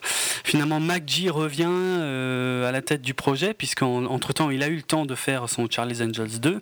Aussi un, génie du cinéma. Hein. Moi, j'aime beaucoup les, les, deux Charlie's Angels, mais pour des raisons purement, euh, comment je pourrais dire, féminines. Visuel. Ah, j'aurais dit visuel, mais féminine et, plus honnête. Effectivement. Et euh, bon, bref, tout ça euh, ne se fait euh, finalement pas. encore une fois, ce projet-là a quand même failli se faire. Hein. le, flyby par MacG, c'est allé assez loin en pré-production et tout. Et puis, à un moment donné, ils ont tout laissé tomber. Et en fait, euh, là, c'est Brian Singer qui revient à, la tête euh, du truc. Alors, Brian Singer, lui, il sort du succès de X-Men 1 et 2. Et en fait, euh, bah en, fait en gros, on lui propose de s'occuper de Superman et il dit ouais tout de suite il laisse tomber X-Men c'est pour ça que c'est Brett Ratner qui s'est occupé de, X-Men 3 avec le succès qu'on connaît et que Brian Singer s'est occupé de Superman Returns qui était donc une suite directe des Superman 1 et 2 de Richard Donner euh, mais avec un nouveau casting, euh, donc euh, Brandon Roos dans le rôle de, Clark, comment elle s'appelle cette nanette que j'aime pas du tout dans le rôle de Lois Moi je me rappelle de Kevin Spacey en Lex Luthor, c'était un, des meilleurs, un des meilleurs acteurs de, cette, de ce film. L'actrice, c'est Kate Bosworth. Hein. Ouais, Kate Bosworth, ouais, euh. que j'ai pas du tout aimé. Que, euh, j'ai pas supporté parce qu'elle avait l'air d'avoir 16 ans. En fait, c'était l'un des gros problèmes de ce film. Hein. Même si j'adorais Brandon Roos, je trouve qu'il est vraiment excellent. Et pour la suite de Christopher Reeve, euh, c'était nickel. Le seul problème, c'est qu'il est trop jeune. Et Kate Bosworth aussi était beaucoup trop jeune. Et j'arrivais pas du tout à croire que ces personnages pouvaient avoir déjà un peu de passif. Notamment le fait qu'elle avait un fils hein, de Superman, parce que c'était l'un des, l'une des surprises surprise du film. Elle devait avoir 25 ans et quelques. Hein. Ah ouais, mais pour moi, elle a l'air d'en avoir 12, quoi. C'est insupportable. Franchement, j'ai pas du tout aimé. Euh. Enfin, c'est un film, c'est un film que j'arrive pas à aimer, mais que j'arrive pas à détester non plus, en fait. Parce que c'est un immense hommage au premier Superman de, Richard Donner. Et c'en est presque un remake d'ailleurs, hein, tellement. Euh, oui, il y a Marlon euh, Brando, enfin, les images de Marlon Brando. Et ouais, ils, avaient fait réapparaître Marlon Brando. Euh, le, générique de début, c'était quasiment le même que celui de 78, mais en version moderne, avec la musique de John Williams presque l'ordonnancement. Franchement, même le scénar, c'était quasiment le même, hein, parce que Singer, Ouais, Singer c'était même amusé à retourner des scènes du passé de Clark, euh, mais on le sentait ultra. Bah, c'est le cas, hein, il est ultra fan du, film de, de, Donner, mais, euh, mais en fait, ce film est écrasé par le poids des, des films de Donner mm. parce que. Euh, même le costume fait très old school, quoi. Ouais, ils, auraient peut-être pu. Bon, ils l'avaient modernisé, hein, moi je ouais, mais quand tu vois le costume de Man of Steel, où tu vois bien que c'est un costume de cette période, quoi. Là, là c'était. Enfin, moi j'ai pas du tout aimé Return. Je trouve que c'était. Mais il est chiant, hein. il est, euh, je m'ennuie. À chaque fois que je regarde ce film, je me dis putain, il est quand même chouette en fait. Et puis plus le film avance, plus je, plus je me fais chier. Et puis. Euh, et c'est dommage, quoi, parce que même euh, Kevin Spacey en Lex Luthor, c'était une super idée, mais ça fonctionne qu'à moitié pour moi. Je trouve qu'il est nettement inférieur à, au Lex Luthor original, dont le nom m'échappe évidemment maintenant. Et euh, Gene Hackman, non Gene Hackman, merci, ouais, ouais. Tu sais que euh, Superman Returns a pour le moment un meilleur score sur Rotten que Man of Steel. Ça, je le prends mal, par contre. Mais c'est vrai que, bon, il a été assez critiqué, hein, Superman Returns, donc quand il est sorti en 2006. Il a quand même fait un, un résultat. Ouais, mais enfin, quand qui était décevant quand même. Hein. Ouais, ouais, ils attendaient largement euh, plus. En fait, le problème, c'est que dans les budgets, euh, ils disent jamais le budget marketing, qui est en général 100%, quoi. Ouais. Donc, si le film a coûté 200, peut-être qu'il y a 150, 200 de marketing. Hmm. Donc, si tu fais 400, c'est rentable parce qu'il y a d'autres revenus, tu vois, le merchandising et tout ça, mais c'est pas super rentable, quoi. Non, c'est clair, c'était largement en dessous des attentes, quoi. Mais tout le monde avait souligné le fait que visuellement c'était chouette, euh, les acteurs étaient bons, bon, sauf Kate Bosworth à mon avis. Ouais, moi je trouve que euh, pas que les acteurs étaient très bons, quoi. Je trouve pas que c'était atroce, mais je trouve pas que Brandon Routh était très bien. Ah si, moi je. Je, trouve qu'il était, il avait le même problème que. Hum, Christopher Reeve? Non, non, plus, je vais être plus méchant que ça. Que Tom Willing d'être un peu euh, fade. Ah ouais. Je trouve que Cavill est quand même beaucoup moins fade. Ah ouais, c'est clair. D'ailleurs, Cavill euh, avait auditionné hein, pour Superman Returns, il n'avait pas été pris. Hmm. Euh, mais euh, ouais, mais en fait, c'est vrai que c'est ce qui est frustrant dans Superman Returns. Moi, j'ai l'impression que Brandon Roos est, est vraiment bien, mais il n'a pas le script qui lui permet d'être aussi génial que Christopher Reeve. Alors qu'on voit qu'il pourrait le jouer bien, mais le script est chiant en fait. Et c'est un peu trop hommage, hein, je pense. Beaucoup trop, beaucoup trop. C'est ce que je disais, c'est pour ça que je disais, il est écrasé par le poids des films précédents. C'est beaucoup trop hommage, quoi. Et c'est quasiment un remake hein, quand tu regardes la, première scène en 78 où il, est en Superman, il sauve Lois Lane qui tombe euh, en hélicoptère, et là euh, il sauve Lois Lane qui tombe en avion. Et il a la même réplique à la fin, il dit mais je vous rappelle que les transports aériens sont les moyens de transport les plus sûrs, statistiquement et tout. C'est les, phrases sont les mêmes et tout. Après, le plan, c'est un plan euh, de, de Lex Luthor euh, qui veut euh, donc vendre, enfin comment dire, c'est une arnaque immobilière quoi, en quelque sorte. Dans le film original, il faisait tomber la faille de San Andreas pour revendre du désert à prix d'or. Là, il créait un nouveau continent avec de la, de la kryptonite de synthèse, mais le plan était plus ou moins le même quoi. Et trop pareil et surtout trop lent et trop chiant. Et la, et la fin, par contre, je la supporte absolument pas. La fin euh, où il est à l'hôpital. Euh, et t'as tout le monde, ils essaient de le soigner et tout. Je déteste cette fin. Et puis il y, a, cette histoire de son fils, en fait, de son gamin qu'elle avait finalement avec euh, Lois Lane, sans le savoir, qui, qui est totalement sous-exploité dans le film, qui devait, de toute façon, il devait y avoir une suite, hein, mais qui n'a jamais été faite. Et qui, qui sert à rien finalement dans ce premier film, quoi. Mais. J'arrive pas à le détester, j'arrive pas à l'aimer non plus. Problème. Donc pour finir sur cette longue introduction sur euh, Superman au cinéma, où euh, je me demande si euh, j'aurai encore assez de voix pour faire la suite de l'émission. donc on, a longtemps pensé que Brian Singer allait pouvoir donc faire la suite hein, de, Superman Returns avec donc de toute façon il était engagé pour. Hein, Brandon Roos avait signé, enfin tout le monde devait revenir et tout. Et le tournage devait tourner, enfin commencer en, en, 2007 et tout machin. Et finalement Singer euh, s'est arrêté pour aller faire euh, Valkyrie. Et donc le film est retardé, mais après Valkyrie, il revient sur le projet, il continue à bosser dessus et euh, finalement, il a fini par se barrer définitivement du projet pour aller faire Jack, le chasseur de géants, qu'on a pu évoquer récemment dans 24 FPS. Et donc là, le projet était définitivement mort. Et c'est à la même époque, en fait, en 2008, que euh, David S. Goyer, donc le scénariste de la trilogie The Dark Knight euh, de Nolan, euh, ben, dit à Nolan, écoute, j'ai une idée pour un traitement moderne et un peu inédit de Superman. Alors il en parle à Nolan, Nolan en parle à la Warner, et finalement, je crois que Nolan pourrait dire n'importe quoi à la Warner. Ils lui disent ok, ok, tiens, mais c'est clair, c'est sûr quoi. Alors Goyer, juste pour dire, parce que ce mec, je comprends pas hein, comment ce scénariste est capable d'avoir écrit des choses aussi à la fois aussi bien et aussi merdiques. C'est parce que autant il a écrit la trilogie The Dark Knight, autant il a écrit les deux Ghost Rider, autant il a écrit Blade et il a même réalisé le troisième Blade. il y avait des Blades qui n'étaient pas si mauvais. J'adore le premier Blade. J'adore le premier Blade, je trouve et génial. The Crows aussi, c'était pas si mal. Hein. Euh, The Crow Ouais, The Crow. Ouais, ouais, ouais. Bon, ça n'a rien à voir avec Goyer. Bah, si, il l'a écrit.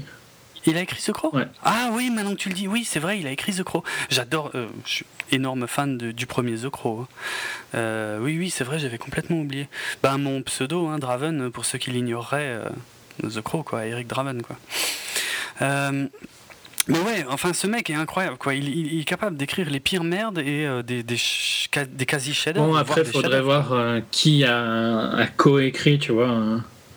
Ou les bah, bases de certains trucs. C'est toujours un peu. C'est lui le non visible. Mais en même temps, on peut dire Dark Knight Rise alors que c'est quand même euh, Louis plus Jonathan, et Christopher ou juste lui et Jonathan? Enfin, en tout cas, bon, les frères Nolan, on va dire, et, et David il y a quand même des, gros points faibles. Donc, c'est enfin, tout le monde a, des, bons, des bons moments et des mauvais moments. Quoi. Ouais, c'est vrai. et c'est plus facile, à mon avis, de plus tu avances dans ta carrière, de plus choisir tes. Ouais, ouais. Tu vois, à partir du moment où il a fait des trucs qui étaient respectés, bah, il pouvait plus éviter les trucs pas respectés. Parce que si on te demande d'écrire un truc, euh, tu as envie de bouffer. Enfin, tu vois, c'est pas. À mon avis, il gagne pas le même argent en tant que scénariste que Nolan, quoi. Donc euh, un film ne lui suffit pas pour euh, une éternité. c'est vrai, aussi. Donc je pardonne plus aux scénaristes d'avoir écrit des plus mauvais à des moments où peut-être qu'ils avaient besoin d'argent. quoi. Et il, sachant qu'il a quand même écrit des bons trucs au début, donc c'est plus... Euh, hum, hum. Tu, tu, vois Dark City aussi, c'était pas mal, hein, de Proyas.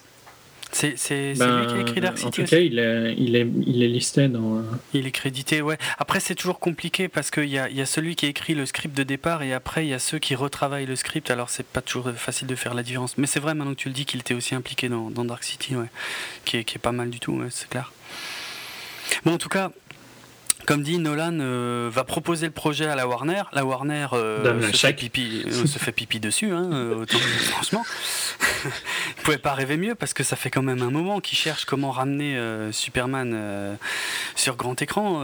D'autant plus que le problème de, la Warner, contrairement à Marvel, bon Marvel en plus ils ont vendu les droits à d'autres studios pour certains films, ils ont, ils ont gardé pour les Avengers, bref on a déjà parlé de ça. La Warner il a manqué à la Warner quelqu'un comme Avi Arad, quoi. À un moment ah, important euh, pour euh, donner une direction euh, de l'entreprise.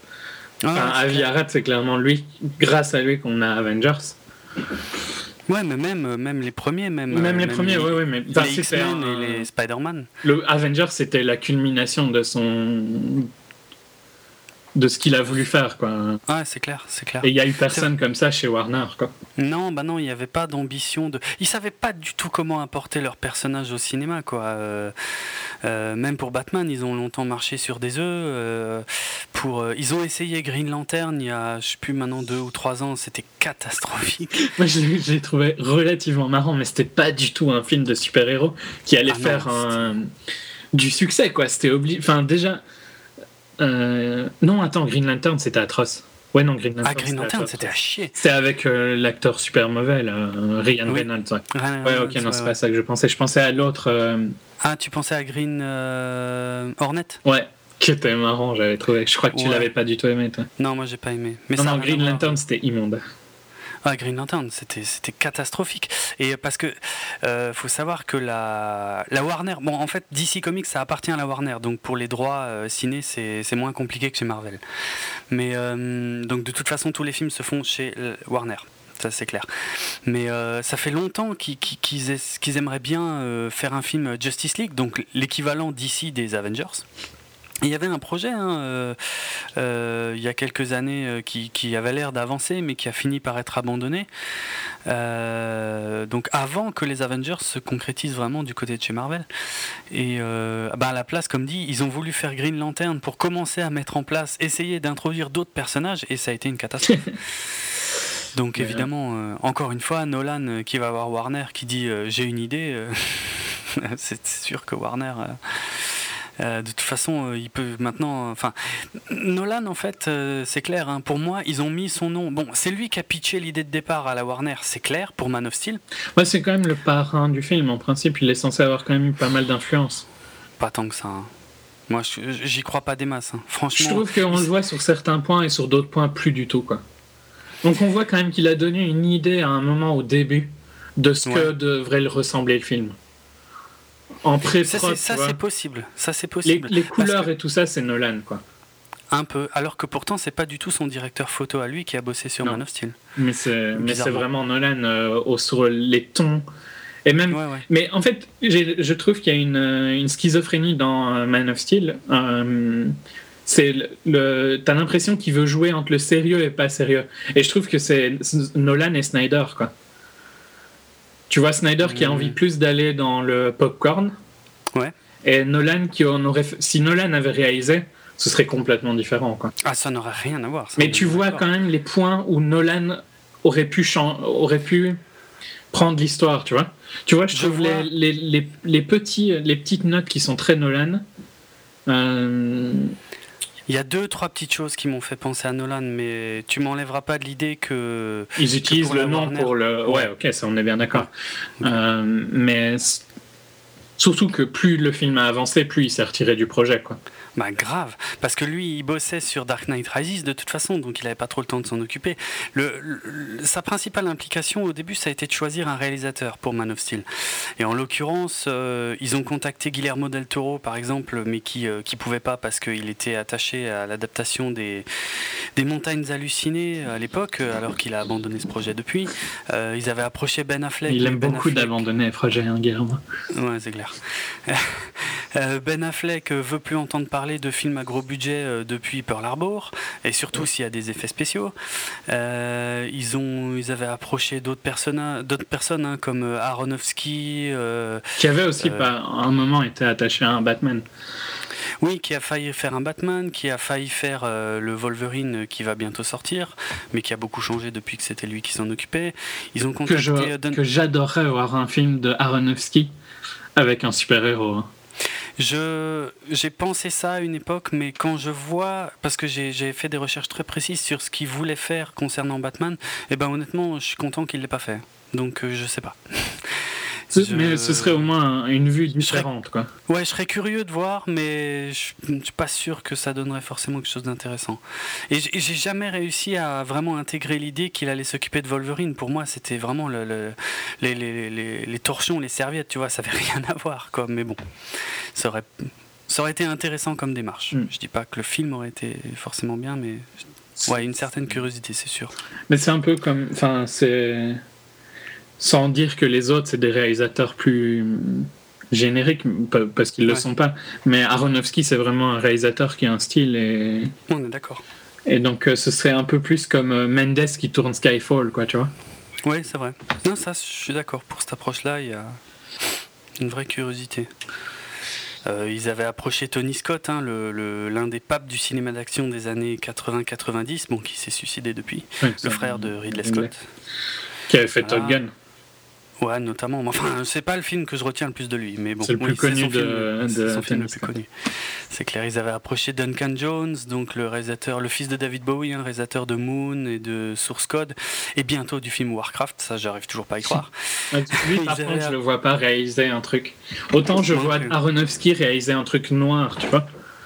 Autant j'ai vraiment du mal à voir euh, Duncan Jones, qui pourtant est un réalisateur que j'adore. Hein. J'adore Moon, je l'ai vu euh, plein de fois, je l'ai revu il y a pas longtemps. Ah, j'adore aussi. Euh, mais je ne vois pas comment il pourrait traduire à une plus grande échelle. Que je vois plus Aronofsky le faire. Mais bon, enfin, de toute façon, c'est une discussion qui ne. Juste pour nous, pour. Ouais, ouais. Euh, ils avaient approché Jonathan Liebesman. Alors là, je suis vraiment content qu'ils aient pas choisi lui parce que lui, il a fait vraiment que de la merde. Il a fait euh, Massacre à tronçonneuse, euh, les origines ou le commencement, je sais plus c'était le titre exact. Il a fait Battle Los Angeles, qui était l'un des pires films que j'ai vu en 2011. Il a fait La colère des titans que je me suis épargné et il est en train de réaliser actuellement TMNT, pardon. La, nouvelle version cinématographique des Tortues Ninja. Teenage Mutant Ninja Turtle. J'adore les. Euh, T'es aussi de cette génération-là. À mon avis, t'avais pas adoré les live action des Tortues Ninja si, si. Ah si, j'étais à fond quand j'étais jeune. C'est obligé, c'est du. Je vais le voir à la sortie. Hein. Je suis. Ce sera probablement mauvais, hein. ça sort dans plus d'un an. Mais euh, je suis super curieux de voir. En plus, vu les acteurs, c'est quasi sûr que c'est très très mauvais. Mm, mm, mm, Avec notamment Megan Fox. oui, on a pris l'O'Neill. Bon, par contre, ça, j'avoue que c'est assez séduisant, Megan Fox en April O'Neill. D'ailleurs, j'ai vu des, photos du tournage, ça, ça, donne vraiment envie de voir le film. Par contre, les Tortues Ninja, j'en ai rien à foutre. Là, pour le coup. Bon, bref. ah oui, en effet. J'aime beaucoup euh, Megan Fox en April. Ah ouais, non, en plus, elle a des reflets roux. Euh, enfin bref, bref, je, m'égare. Euh, ils avaient contacté aussi Matt Reeves, le mec qui avait réalisé Cloverfield, Let Me In, et qui est actuellement en train de tourner Dawn of the Planet of the Apes, donc la, la, suite du reboot de la planète des singes. et finalement, ils ont porté leur choix sur Zack Snyder. Et là, je te jure que si j'avais pu, à ce moment-là, j'aurais débouché le champagne tellement j'étais heureux. Mm. Parce que j'adore Zack Snyder. Donc, on est toujours dans la première partie du film. On est à une heure et demie d'émission, je le sais, mais on en est. Donc, au moment où on va pouvoir évoquer vite fait le cinéma de Zack Snyder. Que moi, j'aime bien, mais je, vais direct faire la critique, comme ça tu pourras t'énerver un petit peu. Que j'aime bien, euh, j'aime bien la majorité de ses films, mais. Et j'adore un de ses films mais je trouve pas qu'il était vraiment adapté pour refaire un reboot sombre et euh, sérieux de Superman. Qui est comme ça qu'il est vendu, hein, on est bien d'accord. Au départ, c'est comme ça qu'il était vendu, mais un peu moins maintenant, je trouve. Moins maintenant, mais euh, enfin, tu vois, de mettre le nom Nolan déjà rien que ça, ça, ça apprend le côté. C'est ah, vous voyez, on, sait Superman, mais c'est sérieux et ça va être hmm. sombre. Ça va être un Dark Knight euh, Superman. Quoi. Un peu, ouais, c'est ce qu'ils essaient de faire croire, c'est sûr. Snyder, c'est pas du tout ça, quoi. Snyder a, eu un, je dirais quasi, n'a fait aucun film avec un look. Non, Dawn of the Dead était réaliste, mais n'a fait très peu de films avec un look réaliste. Ah, c'est clair, il y a quasiment pas, jamais de décor naturel dans ces films. Donc je te laisse dire ça film. Hein. Alors ouais, 2004, euh, L'Armée des Morts, euh, euh, remake du zombie de Romero, donc Dawn of the Dead en VO, aussi bien l'original que le remake. génial, mm. franchement, énorme coup de latte dans, énorme coup dans la fourmilière en fait des, des films de zombies qui a complètement modernisé le truc et ramené le truc plus ou moins à la même époque que 28 jours plus tard, je crois. Hein. Ouais, dans les mêmes périodes en tout cas. Un peu de choses près, ouais, ouais, mais euh, génial, j'adore ce film. Ouais, un de mes films de zombies préférés. Ouais, il y a moyen, c'est clair. Il y a une édition euh, double DVD avec la version ciné et la version longue. Ah non, 28 euh, jours plus tard, était quand même bien avant. C'était en 2002. Ah, donc il était juste avant, mais, mais visuellement, Dawn of the Dead, l'armée des morts, était quand même nettement plus riche que 28 jours plus tard. Ben vraiment pas de toute façon le même euh, but quoi. Mais... Ouais non c'est pas la même ambition, ça raconte pas la même chose c'est clair. Euh, hmm. Là où 28 jours plus tard, euh, enfin Dawn of the Dead c'est, je le vois comme c'est ce que Romero aurait fait s'il avait eu, s'il avait fait ce film là maintenant tu vois. Je trouve que c'est une adaptation, un remake parfait de son film en l'améliorant sur tous les points quoi. Ouais ouais c'est clair, bien sûr. Bien sûr, autant Zombie est un classique, mais il est quand même ultra daté. Autant euh, Dawn of the Dead, enfin l'armée des morts, est, euh, a, tout modernisé, et, tout en gardant euh, cette critique de la société de consommation, quoi, mm. qui était excellente. Qui était génial. franchement, c'est un super film, quoi. en 2007, je crois que là, par contre, il impose vraiment son style visuel avec 300, donc l'adaptation du comic book de Frank Miller. Euh, Frank Miller que, que j'aime pas du tout, hein, dit en passant, mais qui, a, qui, qui, a quand même, je dois Qui a écrit The Dark Knight. Hein. Ouais, qui a écrit The Dark Knight Returns, qui est quand même une œuvre majeure, mais aussi Sin City. mais bon, c'est un, par contre, c'est un type que, que je peux pas blairer du tout, quoi, qui a déjà en plus qui a des idées d'extrême droite qui sont vraiment difficilement défendables, mais qui est un dessinateur que je trouve atroce. Encore, encore que ça dépend. Sin City, c'est génial ce qu'il fait. Mais euh, quand tu regardes The Dark Knight euh, Strikes Again, qui était la suite de The Dark Knight Returns, là, ces dessins, c'est vraiment du foutage de gueule, quoi. C'est vraiment dégueulasse, quoi. Mais un écrivain quand même très, très, très important. Ouais, ouais, ouais. un mec super important dans les comics et puis euh, c'est quand même c'était super chaud d'adapter 300 hein, parce que c'est mine de rien c'est l'histoire de, de mecs torse poil en slip de Spartiate ouais ouais enfin moi je l'ai vu au cinéma mais j'ai adoré. C'est l'histoire romantisée d'une bataille qui. Ouais. Euh, de la, bataille des Thermopyles. Ouais. où il y avait 300 hein, Spartans qui se sont battus contre une armée bien plus nombreuse. Je me rappelle plus des vrais faits, tu vois. J'ai un pote qui est beaucoup plus dans les histoires. Euh.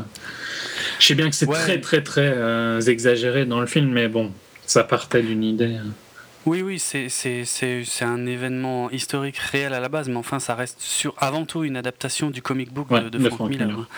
Ouais. Alors, tiens, pour l'anecdote, 300 au ciné, moi j'avais été le voir avec euh, des amis, euh, un ami euh, archéologue, dont j'ai déjà parlé une fois, je crois, ici, et, des, des, amis archéologues à lui, et n'allez jamais voir un film qui a quelque, soit d'historique, quelque chose d'historique avec des archéologues. Hein. Parce que moi, quand je suis sorti du film, j'avais des étoiles dans les yeux, j'avais trouvé ça absolument génial. Et eux, ils étaient là, ah ouais, mais ça va pas du tout, ça s'est pas du tout passé comme ça. C'était une très mauvaise idée. Bref. Non, super film quoi. Après, je sais qu'il y en a qui ont détesté hein, quand même le style visuel, que des lumières artificielles, du ralenti à gogo et tout. Mais je trouve que Snyder est l'un des rares qui arrive à bien faire ça en fait. Je trouve que c'est le. Pour ceux qui auraient vu Spartacus, c'est Spartacus en regardable. Je déteste Spartacus. Hein. C'est vrai, tu pourtant c'est un putain de classique. Hein. Euh, non, non, pas le film, hein, la série. Ah, la série, pardon. Tu vois, Spartacus. Euh, oui, oui, oui, oui. oui, euh, c'est un peu, tu vois, c'est très artificiel aussi comme série. Ah, mais Spartacus avait pompé le, style visuel de 300. 300 ouais, mais, mais, en étant atroce à regarder, alors que le 300 ne l'est pas. Ouais, non, c'est clair. C'est clair. Euh, en 2009, euh, Zack Snyder remet le couvert avec euh, Watchmen, l'adaptation du comic book légendaire du même nom, écrit par Alan Moore et dessiné par Dave Gibbons dans les années 80. le comic book est un chef-d'œuvre, le film est un chef-d'œuvre. J'ai été dévasté par l'accueil qu'a reçu ce film. il a été ultra mal marketé, à mon avis. Euh, mais pour moi c'est l'un des très rares. Pour moi, de toute façon, il n'y a que allez trois chefs-d'œuvre euh, qui concernent le cinéma super-héros. Il y a le Superman de 78, il y a Watchmen de Zack Snyder et il y a euh, The Dark Knight de Nolan. C'est les trois films pour moi qui sont au top du top du top du top quoi. T'as oublié Amazing Spider-Man ah, Ça m'étonnerait. non non, secours. Et euh, je sais pas ce que tu as pensé de Watchmen, mais. Non, j'ai bien aimé Watchmen, mais je dirais pas la même chose que tu en as dit. Hein. Ah, je, moi, je, je, suis en transe totale devant ce film. Je, suis d'accord avec toi sur le fait qu'il a été assez mal reçu. Hein. Ouais. Trop mal par, par rapport à ce qu'il est, moi. Je... Mais l'histoire est, très intéressante. C'est une histoire qui est exceptionnelle. C'est euh, le comic est meilleur. Hein. Je pense que c'est peut-être une des raisons, c'est que le comic 300 était un comic qui était pas super important entre guillemets, tu vois. Ouais, clair. Euh, Watchmen était plus important. large. Large et, pour ceux qui connaîtraient pas, il y, a, il y, a, une vraie réflexion sur la place des super-héros dans la société et sur la confiance qu'on leur accorde et sur le, le fait est-ce qu'on a vraiment raison de leur accorder cette confiance?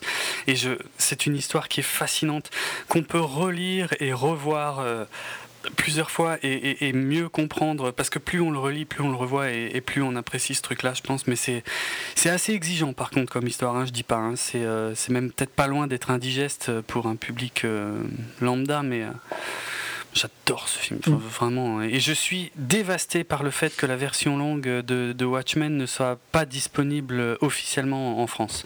Mais heureusement, il existe des Blu-ray euh, dézonés avec des sous-titres français, pour ceux qui l'ignoreraient. Donc euh, pour la version longue de Watchmen qui, rajoute des tas de scènes qui sont dans le comics mais qui sont pas dans le film. Euh, je passerai par contre beaucoup plus rapidement sur 2010. Euh, ouais, la légende des gardiens, les, les, gardiens de Gaoul, je sais plus quel était le titre français exact. Je, je, vais avouer que je l'ai pas vu. C'était aussi le royaume de Gaoul. Le royaume de Gaoul, la légende des gardiens, exactement. Euh, ce qui était inspiré d'une série de livres pour enfants. Donc un film d'animation en image de synthèse par Zack Snyder. J'avoue, ça m'a pas fait rêver, je l'ai pas vu. Tu l'as vu? Non. Ok. Euh, Désolé. J'ai pas vu non plus celui-là. Et tu l'as toujours pas vu? Non. sérieux. En, 2011, donc Sucker Punch.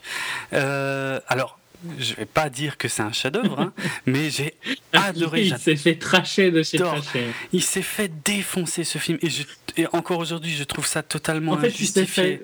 Alors que, euh, bon, au cas où vous n'en douteriez pas, je vais beaucoup au cinéma. Hmm. Euh, donc pour que j'aille pas voir un film à cause de critiques, c'est quand même assez rare, quoi. Euh, et là, j'ai vraiment hésité, quoi. C'était trop traché pour que je me suis dit ah non, j'ai pas le courage, quoi. Je veux bien accepter le fait que Sucker Punch, c'est peut-être pas le scénario du siècle. C'est le seul film de Zack Snyder dont il est lui-même aussi écrit le scénar. Euh, et c'est peut-être pas le scénariste du siècle, mais honnêtement, il y a juste ce qu'il faut dans ce film pour justifier les scènes. En fait, il a, c'est un gros trip. Hein. Il, a, il, a, voulu mettre en scène euh, différentes choses, de, l'heroic fantasy, euh, du, des trucs de guerre un peu fantastiques, enfin bref, des, des, trucs euh, de SF et tout. Et il a concocté un, scénario prétexte, on va dire, pour mettre en, scène tout ça. Mais je trouve que le scénario fonctionne. Moi, je, enfin, j'adore ce film. Quoi. Pour moi, ça a été une énorme baffe au cinéma et c'est un des rares films que j'ai en Blu-ray parce qu'il le mérite euh, visuellement et euh, je sais pas, il y a tellement pire qui sort au cinéma et qui se fait largement pas autant défoncer, je comprends pas quoi. C'était pas catastrophique à ce point, je, veux bien croire qu'on n'aime pas trop le style de Snyder, je sais que voilà, tout le monde n'aime pas Snyder, ok, mais le défoncer à ce point, je comprends pas quoi, parce que ça a été presque un semi-échec, hein, même au box-office. Ouais, c'est un échec. 82 millions de budget, 89 millions au box-office. c'est marketing. C'est vrai que c'est pas bon, quoi. C'est pas bon. Et Watchmen aussi avait été euh, un. C'est même étonnant qu'il lui donne Man of Steel au final après deux assez gros échecs. Hein. Mais ils ont beaucoup hésité. Hein. Mm. Ils ont beaucoup hésité. Euh, je dirais même, je dirais même trois échecs parce que son film d'animation c'est aussi un échec. Si tu regardes, c'est pas des scores qui volent, quoi. Non, c'est vrai que c'est pas des scores extraordinaires, quoi. Non, non, ils ont beaucoup hésité. Je crois que c'est vraiment Nolan hein, qui a poussé. Euh, qui a aimé la vision. De ces deux premiers, quoi, qui étaient des très gros succès. En particulier 300, qui, avec un budget euh, assez petit, avait fait des très beaux scores.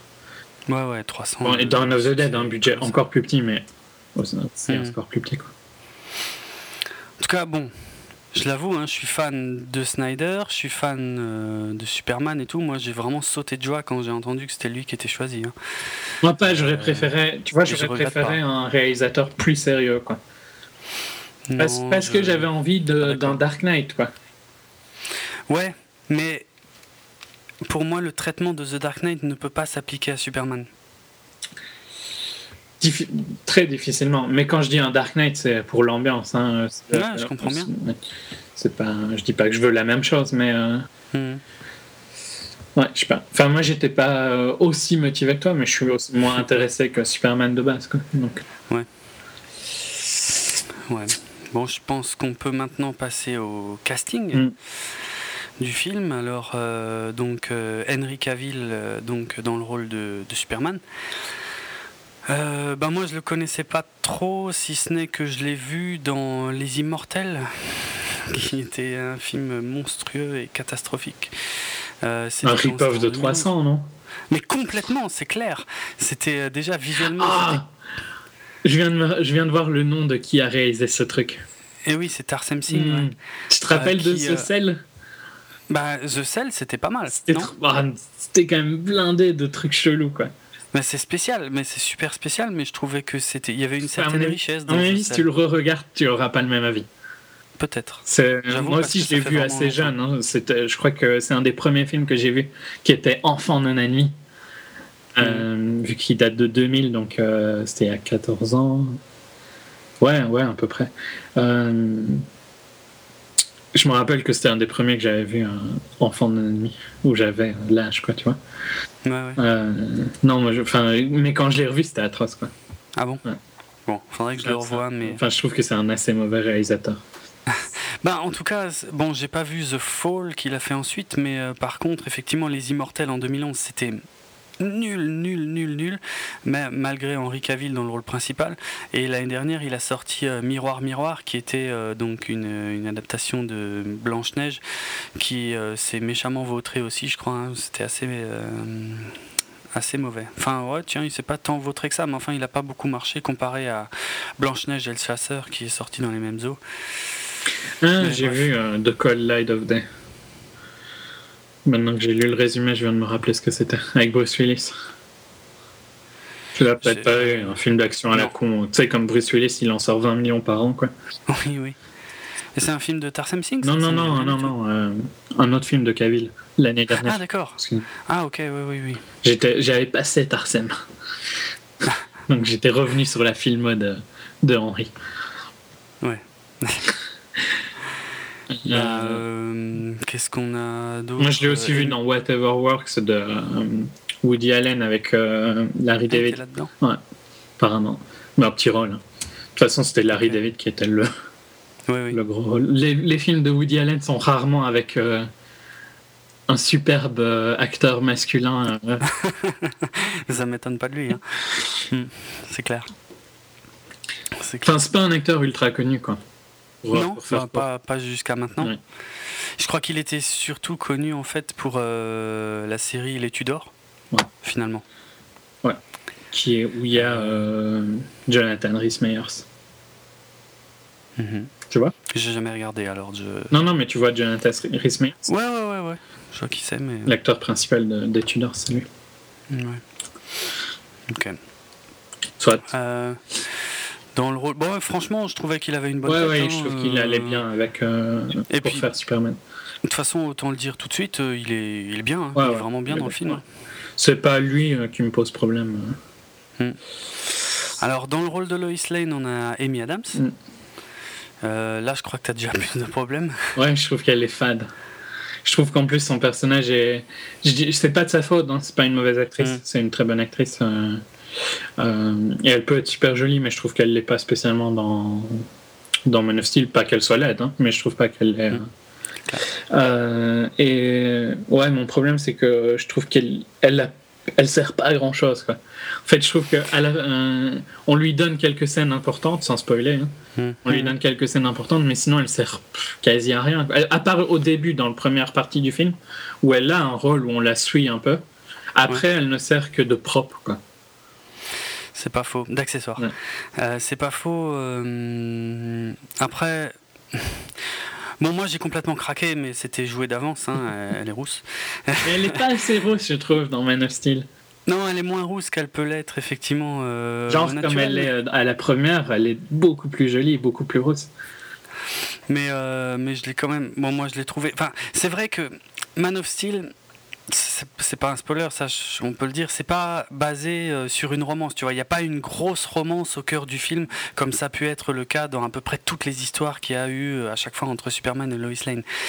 Donc, ce qui est quand même souvent le cas dans les films de super-héros. Hein. Ah, grave, bien sûr. Et euh, Même dans, dans, dans Big. Ouais, si, même dans Begins, il, passe quand même son temps à sauver Cathy Holmes. Hein. On faut se demander pourquoi. Euh, clair. Et puis dans, le, dans Dark Knight, il sauve aussi pas mal. Euh, c'est Maggie Gyllenhaal, non? Ouais, Maggie Gyllenhaal qui, qui, joue le rôle, ouais. Mais euh, ouais, ouais, même, même Batman. Batman n'est pas vraiment un homme à femme. Enfin, si, c'est un, Bruce Wayne est un homme à femme, mais il a jamais de chance en fait. et donc il les collectionne, mais il les perd euh, à peu près aussi vite à chaque fois. Et, euh, et pourtant, dans, dans, tous les films, il y a toujours une femme, mm. c'est clair. Bon, c'était moins poussé quand même dans le. Oh, si, dans Rises, en fait, c'était même encore plus. Hein. Parce qu'il y en avait deux. Il y en avait deux, mais ça marchait avec aucune des deux vraiment en fait. C'était bizarre. Mais enfin, tout ça pour dire que c'est peut-être le film de super-héros le moins romancé de, dans cette, euh, ouais. à cette échelle, tu vois. Ouais, clairement. Et ça m'a pas dérangé. Non, non. Moi, je trouve que. Ça m'a pas dérangé en soi, ça m'a dérangé euh, à d'autres moments, mais que je décrirai plus dans les spoilers. Mhm. Mais pas parce qu'il il y en a pas beaucoup. plus les moments où il force ça, quoi. Ouais. Bon, il y a des moments. C'est vrai que les, rares moments qui m'ont un peu saoulé niveau scénar, où il y avait des grosses ficelles, ça avait tendance à concerner Lois Lane. Euh, ça, c'est vrai. Mais euh, bon, moi, je l'ai trouvé sublime, hyper belle dans le film, c'est clair, et, euh, plutôt, plutôt bien, quoi. Et, son personnage n'était pas trop lourd. Pour moi, c'est pas elle qui joue mal, c'est le personnage qui est mm. assez mal écrit, ou qui a pas assez de temps d'écran, quoi. C'est possible c'est possible. Mais je. C'est pas choquant. Mais c'est vrai qu'il y, a un truc, on, le sent hein, un peu dans le film, je suis d'accord que. On, aimerait que, les, que la romance soit plus éclatante et en même temps c'est pas grave qu'elle soit pas qu'elle alourdisse pas le film mais il y a, y a, un petit souci je suis assez d'accord avec ça euh, Michael Shannon dans le rôle du général Zod j'adore euh, Michael Shannon hein. bah écoute moi je l'ai découvert dans Tech Shelter mm. Et euh, honnêtement, j'avais, c'est peut-être par rapport à lui que j'avais le plus de crainte quelque part parce que il est tellement fragile dans Tech Shelter que j'arrivais pas à m'imaginer euh, qu'il puisse interpréter Zod quoi. Euh, Zod qui est quand même euh, un kryptonien donc qui, ah, et maintenant pourtant il est parfait pour Zod non? Il est génial, franchement il est excellent. Ah ouais non mais totalement. Bah, c'est parce que tu l'avais vu que dans un film justement où il joue quelqu'un de sensible mais sinon il a un, il a un visage parfait pour un, ce genre de rôle. c'est un acteur qui a fait plein de trucs hein, souvent des seconds rôles ou des troisième rôles quoi. mais J'adore cet acteur, qui est dans, là en ce moment au cinéma dans The Iceman. Ah oui, c'est vrai. Hmm. Non, mais euh, super acteur, hein. franchement, il est capable de, jouer. Euh, bah, les deux trucs que je l'ai vu jouer, moi, il était excellent dans les deux et ça n'avait rien à voir. Tout, tout, différent. Ouais. Je préfère dans Shelter, hein, mais. Non, ça m'étonne pas. Euh, parlons des, des, deux Robin des Bois que sont euh, Kevin Costner et euh, Russell Crowe. Donc, qui a incarné hein, Robin des Bois dans, des, deux films très différents. Kevin Costner, donc, enfin non, on va commencer par Russell Crowe qui joue Jorel, donc le père naturel de, de Superman. moi, je l'ai trouvé très bien. Ouais, pour une fois en plus, ils avaient quand même pas mal de temps sur Krypton. C'est au début du film, hein, donc je le considère pas comme spoil. donc on a plus vu on a, on a un peu plus le temps de. Bon, il est, si tu regardes bien, il est, euh, il est comme, euh, comme le jouait Marlon Brando, hein, c'est-à-dire qu'on le voit dans l'introduction du film, et puis, mais après, il sert toujours un peu de guide À, à, son fils, même, même euh, après la destruction de, de, Krypton, quoi. Mais je le trouve très. Il, il, a une stature qui est vraiment classe. Bon, faut dire que les armures kryptoniennes sont assez géniales, je trouve, visuellement. Enfin, moi, j'aime bien. Euh, et euh, il a vraiment une stature qui est, qui est très impressionnante et euh, une sobriété qui. Il va très bien qui pour Jorel, je trouve. Ouais, ouais, ouais. Il est à la fois sage et fort. On sent la puissance et la sagesse. Enfin, ça marche. Le personnage marche super bien, quoi. J'ai beaucoup aimé. Et. Et alors attends que je me mélange pas les pinceaux, c'est qui qui joue d'ailleurs la mère de la mère naturelle? Ailette Zurer. Ouais, euh, qui a remplacé quelqu'un d'autre, je crois d'ailleurs. Euh, mais bon, bref, euh, je la connaissais pas. une actrice israélienne qui n'a pas fait grand chose. Non, c'est clair. Tiens, si elle était dans Munich. Ah ouais. Mais à part ça, ouais, je vois pas de. Et dans Angers Démon, mais c'est pas pas beaucoup de productions connues, quoi. Non. Et donc en ce qui concerne les parents adoptifs de, de Kal-El, donc qui devient Clark, Kent. sur Terre. Kevin Costner. Kevin Costner. Euh, ça fait longtemps qu'on n'a pas vu Kevin Costner dans une grosse production euh, hollywoodienne. Parce que c'était quand même un, acteur majeur dans les années 70. Non? Ouais. Qu'est-ce qui, il y a eu un truc qui a foiré à un moment pour lui. C'est pas The Postman qui a été un, très très gros ah, fail euh, ben, The Postman, ça, a été celui qui a enfoncé le clou de Waterworld en fait. Ah, c'était Waterworld, c'est juste. Ouais. Waterworld que je trouve qui était pas si mal, hein, personne. Je sais pas, ça fait tellement longtemps que je l'ai vu, je me souviens pas. Mais Waterworld, ça a été une catastrophe euh, financière, si ma mémoire est bonne. Hein, euh... Ah, bah, il, avait coûté... aussi, hein, c'était atroce. Hein, c'était euh, genre 80 et retourner 18. Hein, oh la vache C'était vraiment le clou. Après Waterworld, tu pouvais pas refaire ça, quoi. Ouais, non, c'est sûr. Alors que pourtant, il était, euh, il était excellent dans, dans JFK. Bon, moi j'aime bien euh, Robin des Bois, mais enfin, c'est un film très hollywoodien, hein, quand mm. même, de 91. Bon, j'étais, j'étais ado à ce moment-là, donc c'était le genre de truc qui fonctionnait à mort. En 90, il y avait quand même Danse avec les loups, qui est son chef-d'œuvre. Là, faut dire ce qu'il y a, c'est quand même un, putain de film, quoi. Ah, c'est un très bon acteur. Hein. Il a juste eu. Ouais. Deux, deux, mauvais films, enfin, même pas mauvais en, The Postman, c'était pas glorieux, mais je trouve que ça se laissait regarder. Enfin, moi, je suis, je suis très. Euh, l'opposé d'objectif, hein, subjectif à mort sur les films post-apo, quoi. Donc. Euh, hmm. Ah oui. voilà.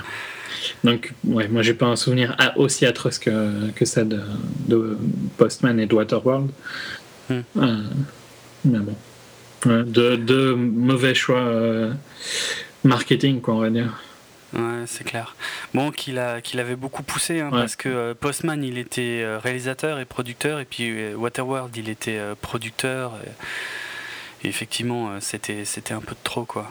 Alors que dans Un monde parfait, en 93, réalisé par Clint Eastwood, par contre, il est, il est, il est sublime dans ce film, quoi. Je sais pas si tu vois c'est, un film qui est magnifique, que ça fait longtemps que j'ai pas vu d'ailleurs. Mais enfin bref, un acteur. Très très bon acteur et, pour nous, vraiment de notre enfance, quoi.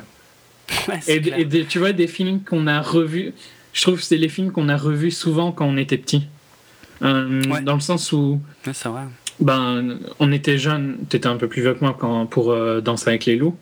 Mais on l'a vu plein de fois parce que c'était vraiment le film qui repassait souvent et qui a bercé toute notre euh, jeunesse, quoi. Ah, c'est clair. C'est clair je l'ai vu au cinéma, hein, Danse avec les loups. Et Moi aussi, mais, mais j'étais jeune, quoi. J'avais, j'avais 6-7 ans, quoi. Ouais. Mm, mm. Mm. Enfin, plein de. Non, mais ça fait plaisir de voir. En tout cas, il est, il est très bien hein, dans Man of Steel. Euh. Ouais. Il est, il est, il est sobre, mais il est euh, également euh, très pas, émouvant. je trouve qu'il aurait. C'est dommage qu'il a aussi peu de scènes. C'est vrai. Et désolé si je cherche mes mots, mais il fait excessivement chaud. Ça c'est clair.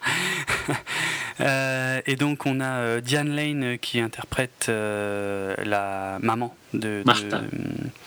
Martha Kent. J'allais dire Martha Wayne parce que je crois que la, la maman de Bruce Wayne s'appelle aussi Martha. Je les confonds. Mais ouais ouais. Bon, Diane Lane, qui est une, une, actrice relativement connue, même si je crois pas avoir vu de, de film avec elle. Pourtant, T'as pas vu The Perfect Storm? Non. Non Tu vois quand même ce que c'est? Non. Non C'est. Euh, non. Oh, c'est enfin, c'est un, bateau euh, dans, euh, qui est de Wolfgang Petersen. Tu vois le réalisateur ou pas? Ouais, ouais, ouais. Bah, c'est lui qui avait failli réaliser Batman vs Superman Avec George Clooney sur, le, sur un bateau. le Andrea Gale, c'est basé sur une histoire vraie. Enfin, c'est pas grave. D'accord. Bon, elle a, fait, elle a fait quelques trucs quand même assez connus, quoi. Elle est, je, trouve, euh, bon, je sais pas quel âge a Kevin Costner, mais ça, je trouve qu'elle faisait un peu jeune pour être la mère de Martha. Euh, La mère de Clark, pardon. La, mère de. Oui, oui, elle, on voit qu'elle est plus jeune que Kevin Costner. Ben, elle, elle a 48 ans, euh, Kevin Costner en a 58. Ouais. Et surtout par rapport à Cavill, qui est, qui est censé avoir 3, 33 ans dans le film, mais qui a oui. 30 ans. bon, il, fait, il, fait, il peut passer pour 33. Ça va, ouais. Euh, elle fait fort jeune, je trouve. Un peu, ouais. Bon, bon ça, passe. Hein. De toute façon, ils n'ont pas des masses de scènes, hein, quand même. Non, non. Mais, euh, mais elle, est bien, elle est bien aussi, quoi. Euh, On a euh, Laurence Fishburne qui interprète tellement peu de scènes quoi. Ouais, c'est vrai qu'il a vraiment pas beaucoup de scènes. Autant Perry White, euh, notamment dans les deux premiers films de Richard Donner, je, sais, j'ai tendance à dire que c'est les deux films de Richard Donner, alors que le deuxième est plutôt de Lester, mais bon, bref, c'est pour faire simple. Euh, Perry White, euh, donc le rédacteur en chef du Daily Planet, est un personnage hyper important qui a énormément influencé d'ailleurs le J.J. Jameson de, la trilogie de Sam Raimi de Spider-Man, hein. parce que c'est le même, hein. c'est le même en, en parodier, quoi, en quelque sorte, mais c'est le même. Parce qu'il faut savoir que les les, deux premiers Superman sont des influences majeures des Spider-Man de Sam Raimi. Hein. Et euh, quand on le sait, il y a des scènes qui sont vraiment flag. Hein.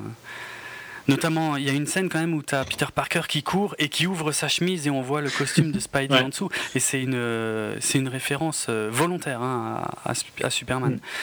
Je crois qu'il y a aussi un truc où il se change dans une cabine. Enfin bref, non, bon, bref, il y a plusieurs références. Euh, mais ouais, là, un Perry White beaucoup plus sobre en la personne de Laurence Fishburne. Alors, les Américains aiment bien souligner que c'est la première fois qu'un noir euh, interprète euh, Perry White. Euh, qu'ils aillent se faire foutre avec ça, il m'énerve. Parce que voilà, Laurence Fishburne est un excellent acteur et, et je m'entends pas qu'il soit noir, qu'il soit blanc. moi, je, trouve, je suis très content de le voir là. Et on est au 21e siècle, putain, il serait temps d'arrêter de se féliciter de ce genre-là. Enfin, c'est de leur faute, quoi, s'ils n'ont bah jamais fait ça avant. C'est ça, quoi, je en plus, je pense que les gens sont. quoi. Je change de sujet complètement, hein, mais vu que Matt Smith euh, va par, part de Doctor Who, je suppose que tu l'as lu. Ouais, ouais. Euh, donc il y a les rumeurs sur qui il remplacera, tu vois. Et il me semble que la BBC a fait un, vote, maintenant j'ai plus, les, plus les chiffres exacts en tête, hein, mais sur euh, qu'est-ce qu'est-ce qu'ils voudraient euh, qu'il le remplace ou qu'est-ce qui les gênerait qu'il le remplace, tu vois. Et le, si c'était un, noir, ça les gêne quasi pas, quoi, tu vois. C'est assez bas dans les. Euh, ce qui gêne plus, c'est que ce, qu'il soit pas anglais. ouais, bon, c'est normal. Et que ce soit une femme, par exemple. Mais donc, ah, on aurait, euh, je sais pas, Idris Elba, par exemple, je pense pas que ça choquerait, quoi, tu vois. Ok.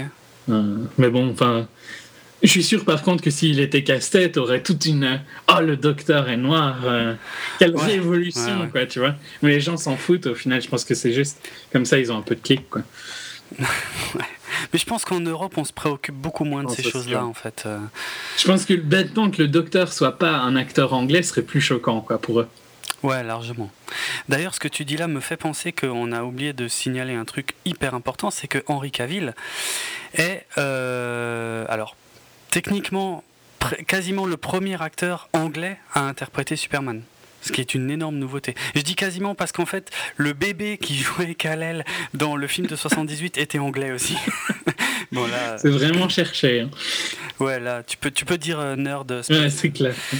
Euh, mais bon, bref, il est, il est anglais. Et comme euh, j'ai entendu dans une critique sur The Bling Ring, quelle magie de ces acteurs anglais qui arrivent à prendre un accent réaliste. C'était sur euh, la voix de Emma Watson. Emma Watson, ouais. ne m'étonne pas. Euh, d'ailleurs, je me rends compte que j'ai oublié une anecdote euh, tout à l'heure sur la, création de Superman, juste parce que je cite euh, Clark Kent.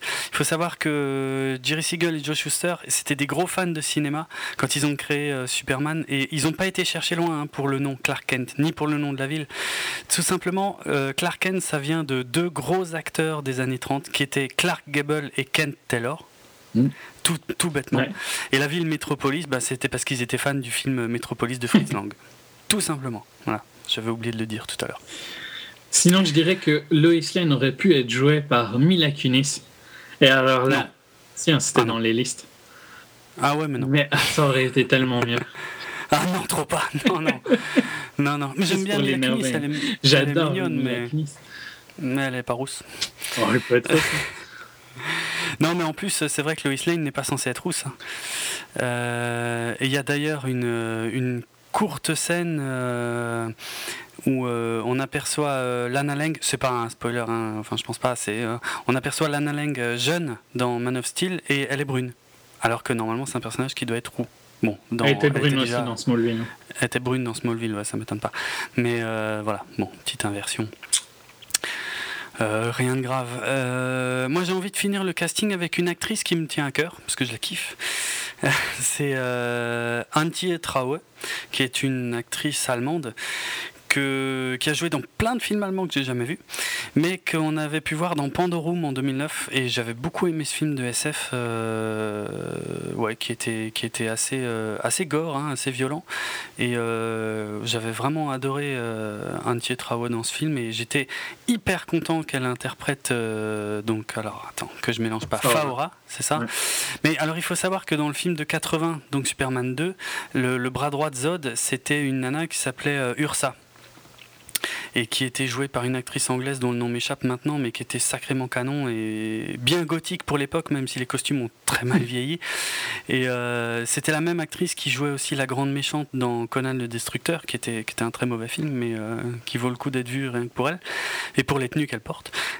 Euh, en fait, il faut savoir que Ursa n'existe pas dans les comics, mais en fait, le personnage de Ursa est, en fait, c'est Faora, quoi. Faora, c'est un personnage des comics, et c'est la même, hein, c'est le bras droit de Zod et voilà quoi. Et bah, je suis très content de la prestation d'Antier Trawa dans Man of Steel. Elle est super belle. et son, son, costume de kryptonienne lui va à ravir. Bref. non, mais c'est important. Ah ouais, super. D'ailleurs, tu trouves pas qu'à un moment, quand ils retirent leur euh, armure, euh, sans spoiler, parce que je vais pas dire à quel moment quoi, euh, c'est très gai un petit peu quand ils tiennent les jambes collées, en, particulier pour Zan. Ouais. Tu vois, quand il est en spandex, quoi. Sans l'armure, je ah trouve que ça fait fort, fort gay, quoi. Comme, parce qu'il a un torse assez gros Enfin, large, quoi, hein, pas gros. Euh. Ouais, ouais. Et, les jambes qui s'affinent, je trouve que c'était un peu euh, bizarre. Ah, ouais. Ah, ça m'a pas, ça m'a pas choqué. C'est parce qu'on parlait des costumes, quoi. Oui, oui, effectivement. Bon, j'ai été plus attentif à Faora quand elle enlevait son armure qu'à Michael Shannon, pour être franc. Mais, euh, tu vas Après, tu vas insinuer des choses, quoi. Ouais, non, non, mais bon. Non, mais j'ai pas fait gaffe. Mais c'est vrai que Michael Shannon. Euh, Michael Shannon n'est pas forcément un mec qui a. Qui se prête au spandex déjà, je dirais. Ouais, c'est clair, c'est clair. Bon. Mais ça va, il est pas Non, non, mais il va beaucoup mieux quand il a l'armure. Ça va beaucoup mieux avec son personnage. Ouais, c'est clair, c'est clair. Par contre, on l'a pas dit, mais Henri Cavill, de toute façon, là, on glisse tout doucement vers la critique. Il serait temps, d'ailleurs, puisqu'on en est à deux heures d'émission. Euh, Henri Cavill est énorme physiquement, mais euh, au premier et au second degré. Hein. Il est putain, il est massif. J'ai jamais vu ça, quoi. Je veux dire, même euh, euh, Brandon Roos de 2006, il est maigre à côté. Il est, le torse est énorme, quoi. À fond, les bras, le torse, c'est monstrueux. J'ai lu le, un peu, je me souviens plus trop, le, régime qu'il a suivi, mais c'est un truc de malade. Franchement, en plus, c'était pas le même régime pour les scènes où il est sapé et les quelques scènes où il est torse nu. Euh, parce que euh, je crois que c'est Snyder qui tenait à ce qu'il ait quand même quelques scènes torse nu pour qu'on puisse voir que c'était pas du rembourrage de, de costume. Non, ben limite, je trouve qu'il est plus choquant quand il est torse nu. Hein. C'est clair. Parce que habillé, tu vois bien qu'il est, il est bien, quoi. Il est fort et tout, mais c'est. Je trouve que quand il est torse nu, c'est presque comique tellement c'est énorme. C'est, ouf, hein. ouais, ouais, non, c'est, euh, très, très, très impressionnant. Hein. C'est, incroyable. En plus, entre, entre les immortels, où il était, euh, c'était un rôle assez physique aussi, euh, où il était légèrement habillé, il était déjà un peu baraqué, mais il a fait, le film qu'il a fait après, il avait dû perdre pas mal de poids. Et euh, il a dû en reprendre beaucoup pour Man of Steel, mais putain, le résultat est, très très impressionnant. Mais je crois que Snyder a, rappelé le, le mec qui avait entraîné les acteurs de, de 300, ah ce qui est, qui était, relativement logique. Qui était hein. un, rempli de, de Cavill. Ouais. un peu moins, peut-être un peu moins large, mais, mais impressionnant mm. malgré tout. Ouais, non, ils étaient balèzes aussi. Hein.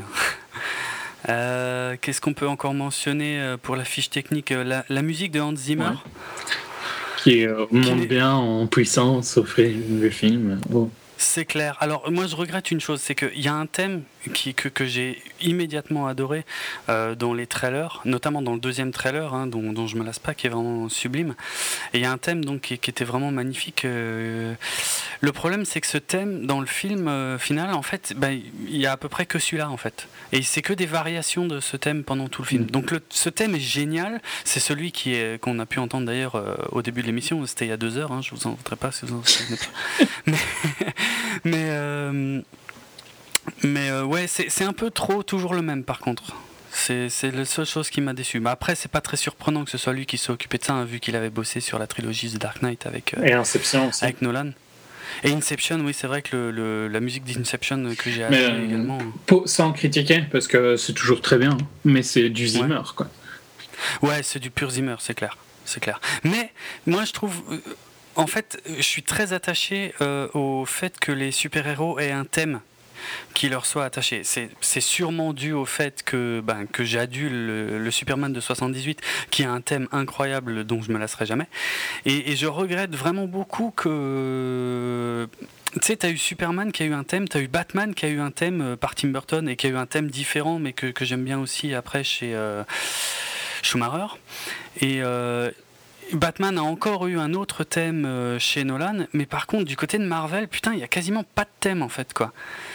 Il y avait, bon, je sais que je suis plus attentif aux musiques que toi, hein, on l'a déjà dit, mais euh, dans le premier Iron Man, il y avait un thème qui était vraiment sympa et qui n'est repris dans aucun autre Iron Man. J'ai jamais compris pourquoi. Et il y a, oh, s'il y a le thème de Spider-Man, ben de, de, la trilogie de Sam Raimi, évidemment, euh, un thème qui a été composé par, euh, évidemment, maintenant son nom m'échappe, le compositeur attitré de Tim Burton. Danny Elfman. Le thème de, Spider-Man 1 euh, et 2, euh, je le trouve sublime. C'est l'un des rares euh, thèmes de super-héros qui, qui soit vraiment réussi de ces dernières années. Mais à part ça, il n'y a quasiment aucun héros qui a un thème. Il y avait, il y avait un thème sympa dans Avengers, mais on n'entendait pas tant que ça. Et c'est quasiment tout. Hein. Du côté Marvel, je sais pas, ils aiment pas mettre, associer des musiques à leur perso. Je trouve ça con, parce que moi j'adore ça. Bon. Man of Steel est bien. Hmm. Hmm. Ouais. Et même, même vraiment pas mal, mais euh, par contre, il manque un peu de richesse et, très, très Zimmer quand même, comme tu dis, quoi. Sans, sans grosse surprise. mais en tout cas, Ça va bien, tu vois. Y a, tu peux pas dire à un moment, ah, c'est vraiment bizarre cette musique. Elle est tout le temps euh, adaptée à la scène que tu vois, mais euh, elle est générique à mort, quoi. Générique sans que ce soit vraiment une critique, parce que Zimmer est tellement présent sur ce style de film que forcément, c'est obligé qu'à un moment, ça, tu réentendes les mêmes trucs, quoi. Ouais, c'est clair. Bah, dans beaucoup de grosses productions, aujourd'hui, on entend des, pompages de Zimmer. Mm. Hein, euh, tout le monde essaie de refaire les mêmes gros cuivres bien graves et tout. Donc, euh, voilà, quoi. Ça devient un peu saoulant d'ailleurs. Mais au moins, là, il s'est bien démerdé avec un thème bien épique, bien qui monte en puissance, qui est vraiment, qui est vraiment sympa, quoi. C'est clair. Donc, euh, ben, on passe déjà à notre avis déjà.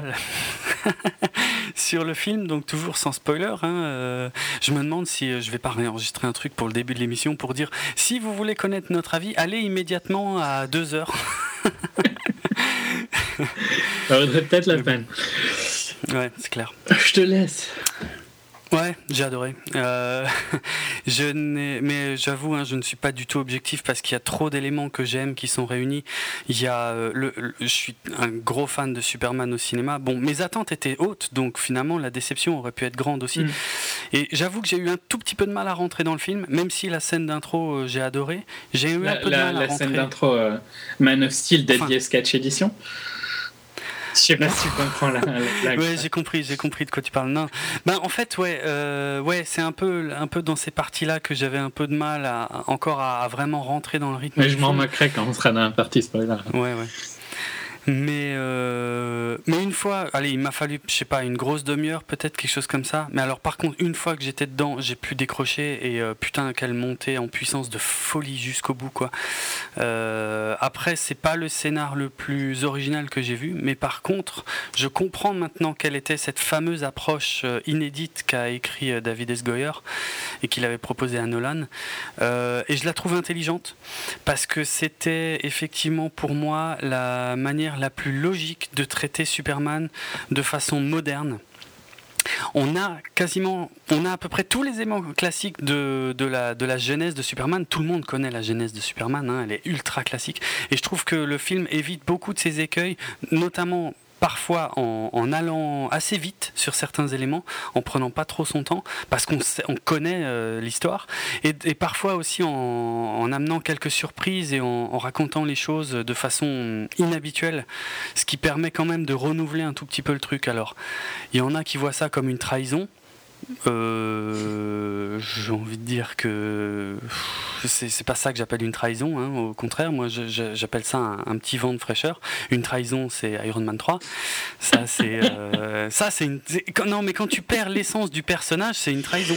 Quand tu le, quand tu gardes. Il y a des gens qui disent que, tu, perds l'essence dans Man of Steel. Ben, je trouve pas. Ben, pourtant, enfin, je, je le dirai pas maintenant parce que c'est quand même très spoiler. tu peux euh, comprendre leurs critiques. Je peux comprendre, mais. tu peux défendre ton euh, point comme ils peuvent défendre le leur. C'est vrai, c'est vrai. Mais l'essence qu'ils défendent, pour moi, elle est, elle est datée, elle est dépassée et elle est même un peu ridicule. Et, je trouve ça intelligent d'avoir un peu modernisé ça, en fait. Et d'avoir évité ces écueils qui, qui, avaient tendance à alourdir cette histoire qu'on connaît, euh, qu'on connaît par cœur. Et. Euh, il y a une chose que je peux dire sans, trop spoiler parce que pour moi de toute façon ça se sentait déjà dans les trailers. Euh, une chose que j'apprécie énormément c'est l'approche science-fiction de l'histoire. qui est une chose extrêmement intelligente, puisque Superman est un extraterrestre qui vit sur Terre. Et il euh, y, a, y, a, tellement de choses qu'on prend pour acquis euh, dans la mythologie de Superman depuis très longtemps, et que là, ils se sont amusés à, eh ben, justement à faire en sorte que ce ne soit pas des acquis, que ce soit des choses qui se développent dans le film, que j'ai trouvé ça super intéressant. Quoi. Mais encore une fois, je vais pas non plus prétendre que c'est le scénario le plus euh, tordu du siècle. C'est pas, ça n'a pas la richesse d'un Dark Knight ou, ou la profondeur d'un Dark Knight, mais mais je le trouve assez malin euh, euh, pour ce qu'il raconte, même si voilà. On connaît, on connaît l'histoire et pourtant on arrive à être surpris par certains éléments et rien que pour ça je trouve que c'est assez malin et ça m'a plu. Et sinon visuellement j'ai rarement vu quelque chose d'aussi bourrin de ma vie. Mais bon, euh, je m'attendais pas de la part de Zack Snyder à beaucoup de finesse de toute façon. Donc ça c'était totalement dans mes attentes et je suis ravi de ce que j'ai pris dans la gueule dans ce film quoi. Alors moi, je suis moins positif que lui. Euh, donc euh, bon, je, dirais pas que c'est mauvais parce que c'est quand même très sympa à regarder, mais il y a l'histoire si tu cherches un peu à l'analyser, euh, elle tombe en pièces, mais c'est atroce quoi. en particulier les Zod et tout ça, hein, on en parlera plus dans les spoilers. Le, je trouve qu'il y a un manque de légèreté à des moments, de ton, dans le ton, tu vois. Et c'est bizarre de dire ça, mais euh, Dark Knight avait quand même des moments où il faisait une blague, bêtement, tu vois. Pas, pas beaucoup. Non, hein. mais enfin, le Joker déjà était, aidait largement à ça, tu vois. Ouais, mais le, ouais, bien sûr. Mais parce que le Joker est l'antithèse totale de Batman. Batman n'est pas drôle, donc euh, c'est le Joker. Je dis pas que Batman faisait des blagues, mais euh, dans Batman, il y mm. avait un peu d'humour à certains moments. Ça arrive. Non, mais il n'y en a pas un poil dans Man of Steel. Ouais, Ouais, non, il y, en a, il y en a très peu, c'est clair. Il y a peut-être une ou deux petites piques qui, qui lancent à Loïs ou. Euh, Léger. Hein. Mais c'est très très léger. Non, je suis d'accord. C'est un film qui est pas, qui se veut pas drôle du tout. On est d'accord. Mais en quoi euh, c'est gênant? C'est gênant parce que, euh, bon, je vais faire dans l'ordre. Je trouve que la première partie du film, elle est fort euh, blindée de séquences trop courtes. Euh, où on voit quelque chose, puis on passe à autre chose, et puis on passe à autre chose, puis on passe à autre chose. Et c'est hum, trop rapide. Alors je suis d'accord avec toi sur le fait qu'on connaît l'origine story, donc c'est pas plus mal de ne pas en rester 20 ans. Mais je trouve justement qu'il reste 20 ans sur l'origine story. Parce qu'il reste assez longtemps sur Krypton pour l'origine story de Krypton. Enfin, de, de Clark. mais ça, ça, j'ai adoré. Que... J'ai bien aimé aussi. Mais je trouve qu'après, euh, quand tu passes dans les scènes euh, en Alaska et tout ça, c'est vraiment des des courtes séquences trop courtes, quoi. Ouais, mais je comprends la critique parce que c'est vrai que c'est frustrant dans le sens où on, voudrait en savoir peut-être un peu plus à chaque fois sur ces petits moments, mais d'un autre côté, euh, ça évite, euh, ben, ça évite que le film s'alourdisse. Ben non, moi je trouve que ça fait l'effet Dark Knight Rises où euh, il y a plein de coupures, tu vois, dans ton. Ouais. Beaucoup d'éléments, mais. Mais aucune profondeur dans ces éléments-là. J'aurais largement préféré que euh, on le voit, quitte à, quitte à réduire un peu la fin, hein, euh, qui est pas négative, mais je, vais y venir, mais genre euh, que tu vois vraiment sa journée pour aller jusqu'en Alaska, quoi, tu vois. Son, voyage pour jusqu'en Alaska, Journey en anglais, pardon. Oui le enfin vraiment tu vois qu'on n'ait pas tout le temps des, petites coupures euh, voilà ce qui s'est passé à ce moment-là puis on raconte pas comment il est arrivé là. Genre à un moment il se retrouve à travailler à un endroit t'as aucune idée de comment il travaille là et euh, Loïs ne le reconnaît pas alors qu'ils ont grandi dans la même ville? Ah, je sais pas où je sais pas d'où tu sors l'idée ben, elle était dans, le bus non, c'est Lana, qui était dans le bus. Ok, ben, j'ai entendu Loïs. J'ai hésité pendant super longtemps. Ok, c'était bien Lana. C'est Lana. Ok, ben alors ça va, désolé. Mais euh, je trouve que c'est bizarre, tu vois. Il, trouve ce job-là qui doit quand même être ultra euh, sécurisé, comme ça, quoi. C'est le même niveau de sécurité que Star Trek. Je suis d'accord. Et, tu n'as aucune idée de comment il est arrivé là. Tu dois accepter qu'il est là et voilà. En fait, il y a beaucoup trop de choses à accepter euh, dans des scènes qui. Euh, bêtement, au début du film, il y a la scène du camion, tu vois. Il n'y a personne qui a entendu que ça se passait dehors. Ouais, c'est un peu bizarre. Ça, ça fait partie des choses qui. qui c'est censé qui vouloir un peu faire le gag, tu vois. Et je trouve que c'est ouais, quoi. Ouais, c'est. Tu ne vois pas le faire. Oui, c'est beaucoup trop. S'il avait. En fait. S'il avait juste retourné le camion, ça passait. Mais c'est n'importe quoi cette scène. Franchement, je trouve que c'est une scène, une des pires scènes du film, hein, visuellement. Oui, oui, ça, ça fait partie des, des 3-4 petites fautes de goût qu'il y a dans ce film. Euh, le fait qu'il travaille, ça m'a dérangé quand même assez. Parce que c'est vraiment, il se met à travailler dans un endroit où il était vraiment pas censé y aller. Passe encore que l'excuse bidon qu'ils sont au Canada, si les Américains ils ont pas envie que tu ailles dans un endroit, tu iras pas. non, mais oui, J'étais déjà limite pour accepter qu'elle soit là, tu vois. Mais alors que lui, là, comme ça, tranquille, quoi. Hmm. Si c'est aussi facile, ben alors elle pouvait faire la même chose, tu vois. c'est enfin, euh, et... Il y a quelques trous dans le scénar. Hein, c'est pour ça. Pour ça que je dis que c'est pas un scénar euh, incroyable non plus. Hein, ça, je suis d'accord. Mais Dark Knight Rises n'était pas un scénar incroyable non plus de loin. Ah, euh, il a les mêmes. Pour moi, il a les mêmes problèmes un peu. De, ah, de tout mais il, est, je trouve que c'est un film qui est différent sur les deux parties. Hein. Pour la première partie, je trouve que tu as un peu le feeling de Rises où tu mets euh, euh, tout, euh, tu vois en anglais, everything and the kitchen sink. Dans le, Dans le, tu mets toutes tes scènes, quoi. Tu vois, t'as pas voulu décider sur lesquelles que tu coupais, quoi. Donc tu as tout mis, mais des petites parties. Et la deuxième partie, par contre, elle est excessivement longue elle est ultra impressionnante, il n'y a rien à dire. Je pensais pas qu'on pouvait faire aussi violent dans un film. quoi. C'est jamais vu, hein, je pense. Non, dans le genre destruction massive, ça va euh, très On en parlera pour les, les, chiffres qui ont été analysés, c'est marrant. Oui. Mais c'est dix fois plus gros que Avengers. Euh, ouais, c'est vrai. Et je trouve presque qu'à des moments, c'est trop long, quoi. Parce que c'est éreintant, parce que tu n'as quasiment aucune pause dans entre ces scènes d'action. C'est vrai que les, il y a des pauses, mais elles sont très courtes et ça repart encore plus fort derrière à chaque fois. Donc, et il y a des scènes qui sont épiques hein, vers la fin, ah je dirais en, spoiler pour ces scènes-là, mais notamment, euh, il y en a une, il y en a.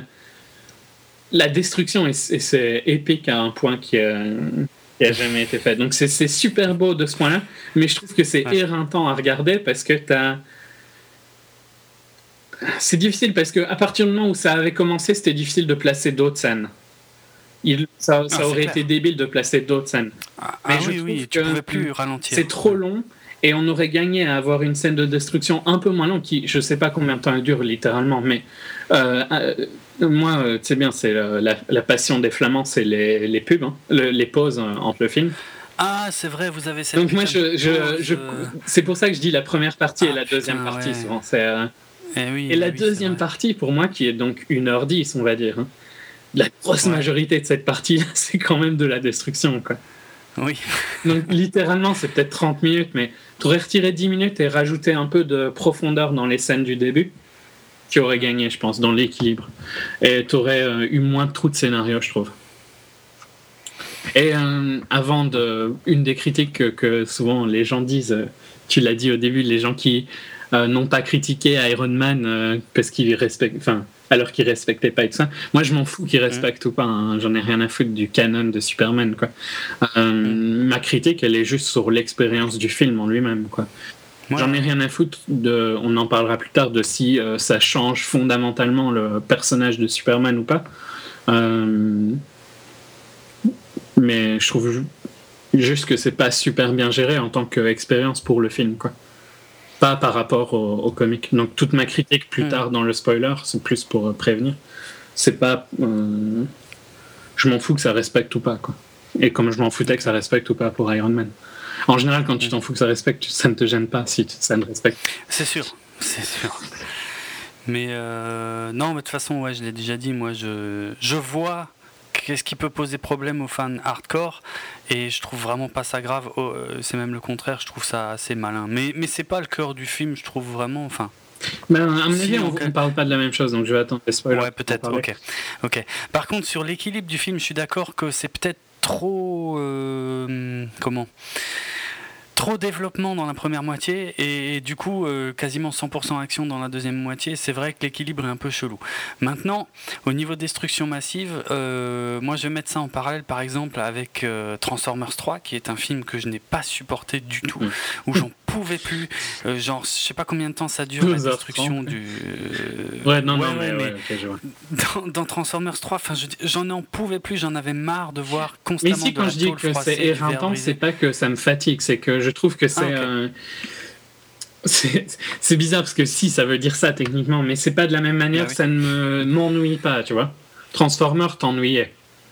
Bah, Ici, c'est plus parce que euh, c'est tellement impressionnant que tu as envie de respirer à un moment. Ah, je comprends. Tu vois, c'est pas du tout le même feeling, quoi.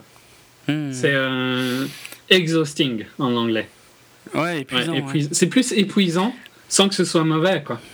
Juste que je trouve qu'à un moment, il devait nous laisser respirer deux secondes, quoi. Ah, mais ça aurait, ça aurait cassé un peu le rythme le film. Ouais. Mais là où je trouve vraiment ça extrêmement positif, moi, c'est le fait que euh, on, voit quand même maintenant, hein, depuis les débuts des années 2000, on a vu un paquet de films de super-héros. Et il y a eu un film Superman dans tout ça en 2006, mais qui était extrêmement décevant et très mou finalement. Mm. Et euh, on, a vu la de la destruction dans, dans, pas mal de films de super-héros, mais aucun de ces super-héros qu'on a pu voir n'a la puissance de Superman. Donc il fallait que la destruction soit à la hauteur de la puissance de Superman. Et c'est pour ça je suis hyper content qu'ils aient été aussi loin. Là, mon problème, et j'ai pas envie de le dire parce que c'est euh, spoilé. Euh, même si on spoil qu'il y a de la destruction, super surprise. Mais je, je, ferai je répondrai à ça quand on sera dans la partie spoiler. Ouais. Parce que c'est. Il y a quand même un feeling, je trouve, que Warner, hein, principalement, je pense pas que ce soit Snyder ou Nolan, a voulu one-up Avengers. Quoi. Et je trouve que tu le sens dans. Ah, euh, tu le sens que à un moment, il y en avait assez et ils en ont rajouté un petit peu plus, tu vois, pour. Euh, possible. Ouais, possible. et je trouve qu'elle était plus, hmm. plus logique dans Avengers. Non, moi je la trouve très logique ici à cause de ce que je viens de dire, justement, de, la, puissance. Euh, mais, ouais, mais justement, je trouve que.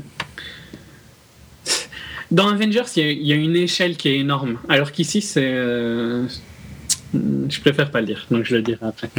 pour ceux qui respectent, même si je sais bien que la majorité, à mon avis, ne respecte pas. Mais pour hmm. respecter le concept. Ok, bon, on va. Moi, je pense qu'on va boucler alors la, partie euh, sans spoiler.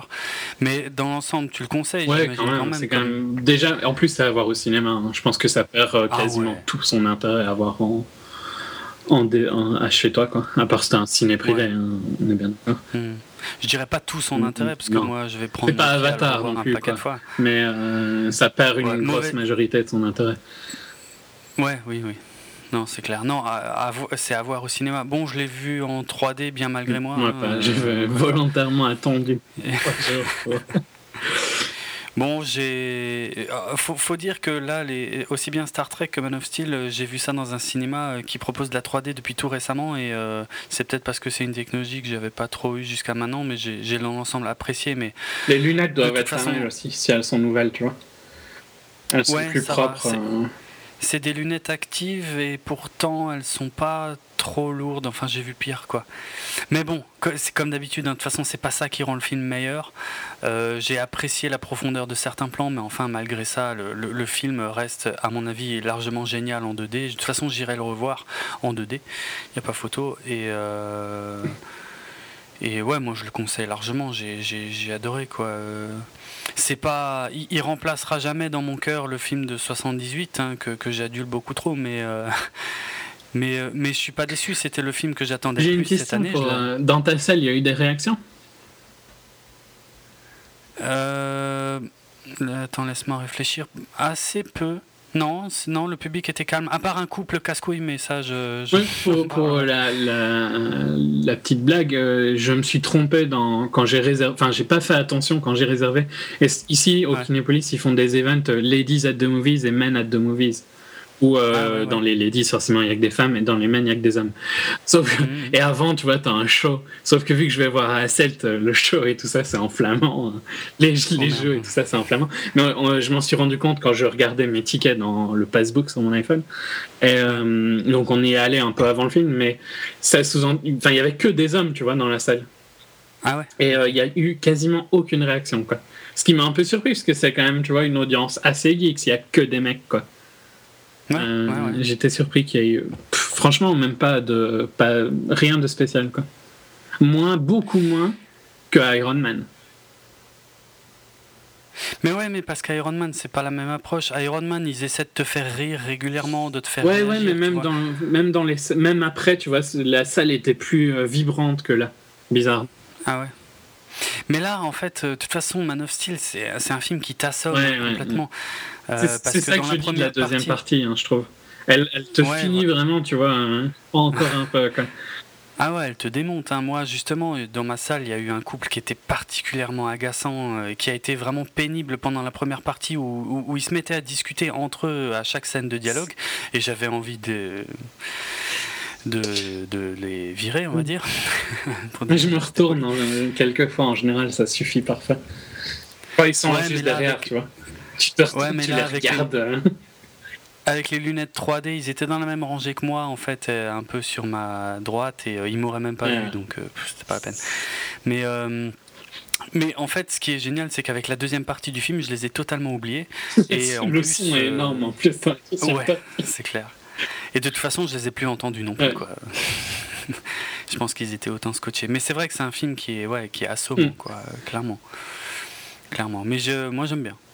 J'aime bien qu'on me, qu'on m'en mette autant dans la tête et je, en tout cas, je suis contente que Zack Snyder ne, n'en finisse pas de, de me brancher. Quoi.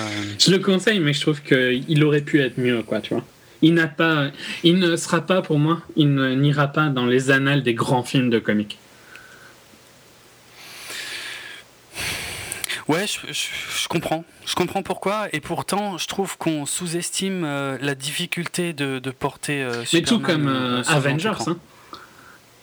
Ah, clairement, oui, ouais, c'est vrai. Avengers, on a adoré tous les deux au cinéma, mais au final, on a assez peu de souvenirs. Ben, je pense que ce sera la même chose pour Man of Steel. Ah, pas pour moi. Ouais, Peut-être pas pour moi, mais en tout cas, pour moi, ce sera beaucoup plus ça. Déjà, toutes les apparitions de Lois Lane et de Faora sont cultes pour moi. Et euh, non, même, je trouve qu'il y, a des bons dialogues, il y, a des, il y a des plans qui sont vraiment sympas, qui pourraient presque devenir euh, peut-être pas iconiques, mais euh, marqués quand mm. même. Et le méchant est excellent, ce qui aide quand même souvent hein, les films de super. Bah, le méchant est excellent, sauf si tu l'analyses un peu. Hein. Il est bien, très bien joué, hein. mais ses, motifs, on en parlera après. Ouais, mais ils sont, ouais, c'est vrai qu'il y a de quoi discuter parce que c'est un peu étrange. Ok, ben euh, voilà. Je le conseille, mais euh, c'est juste, tu vois, ce sera pas un... Dans, dans 10 ans, ce sera pas un Dark Knight, quoi, pour moi. Hein. non, je, je, je, suis assez d'accord. Je pense que de toute façon, euh, la, la, suite hein, est déjà confirmée et ce sera toujours Zack Snyder et ce sera toujours David S. Goyer au, au, au scénar. et je pense qu'il ne, peut que s'améliorer. Enfin, je serais très déçu qu'il redescende en, termes de qualité après celui-là, quoi. Il peut, il y a, il y a moyen de beaucoup s'améliorer, quoi. C'est pas effectivement, euh, c'est pas comme après The Dark Knight où on se demande comment on pouvait faire mieux, quoi. On est d'accord. Hmm. Bah d'ailleurs, ils l'ont pas fait. Non.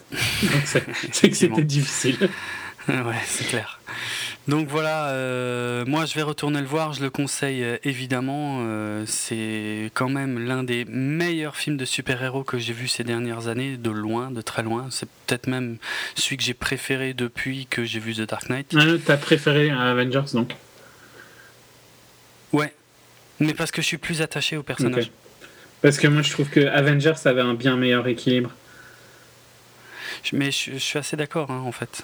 Mais comme dit, j'avais moins de. Déjà, Avengers, j'y croyais pas avant, parce que je me disais c'est impossible de, de, bien équilibrer ce film, et finalement, c'était là toute la grande réussite. Merci, Joss.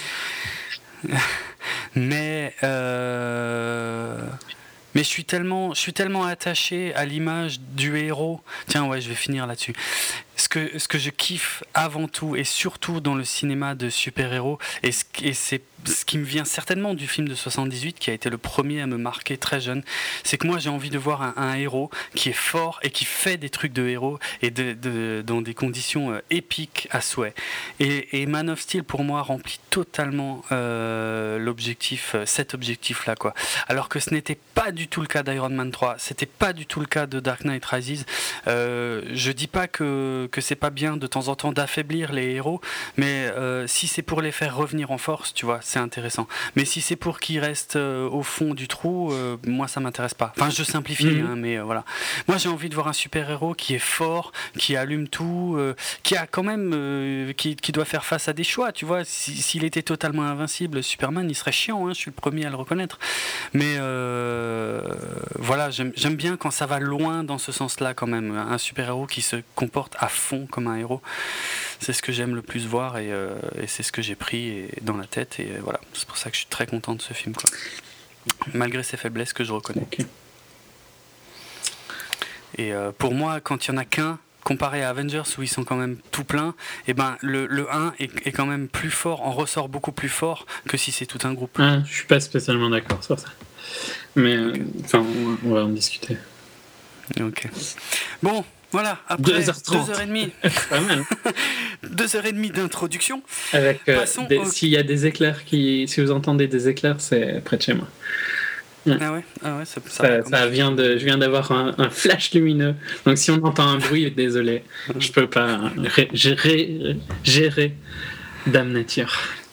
tu m'étonnes. Ah ouais, j'ai entendu, tiens. désolé. Ok, allez, euh, signal sonore, je presse le bouton.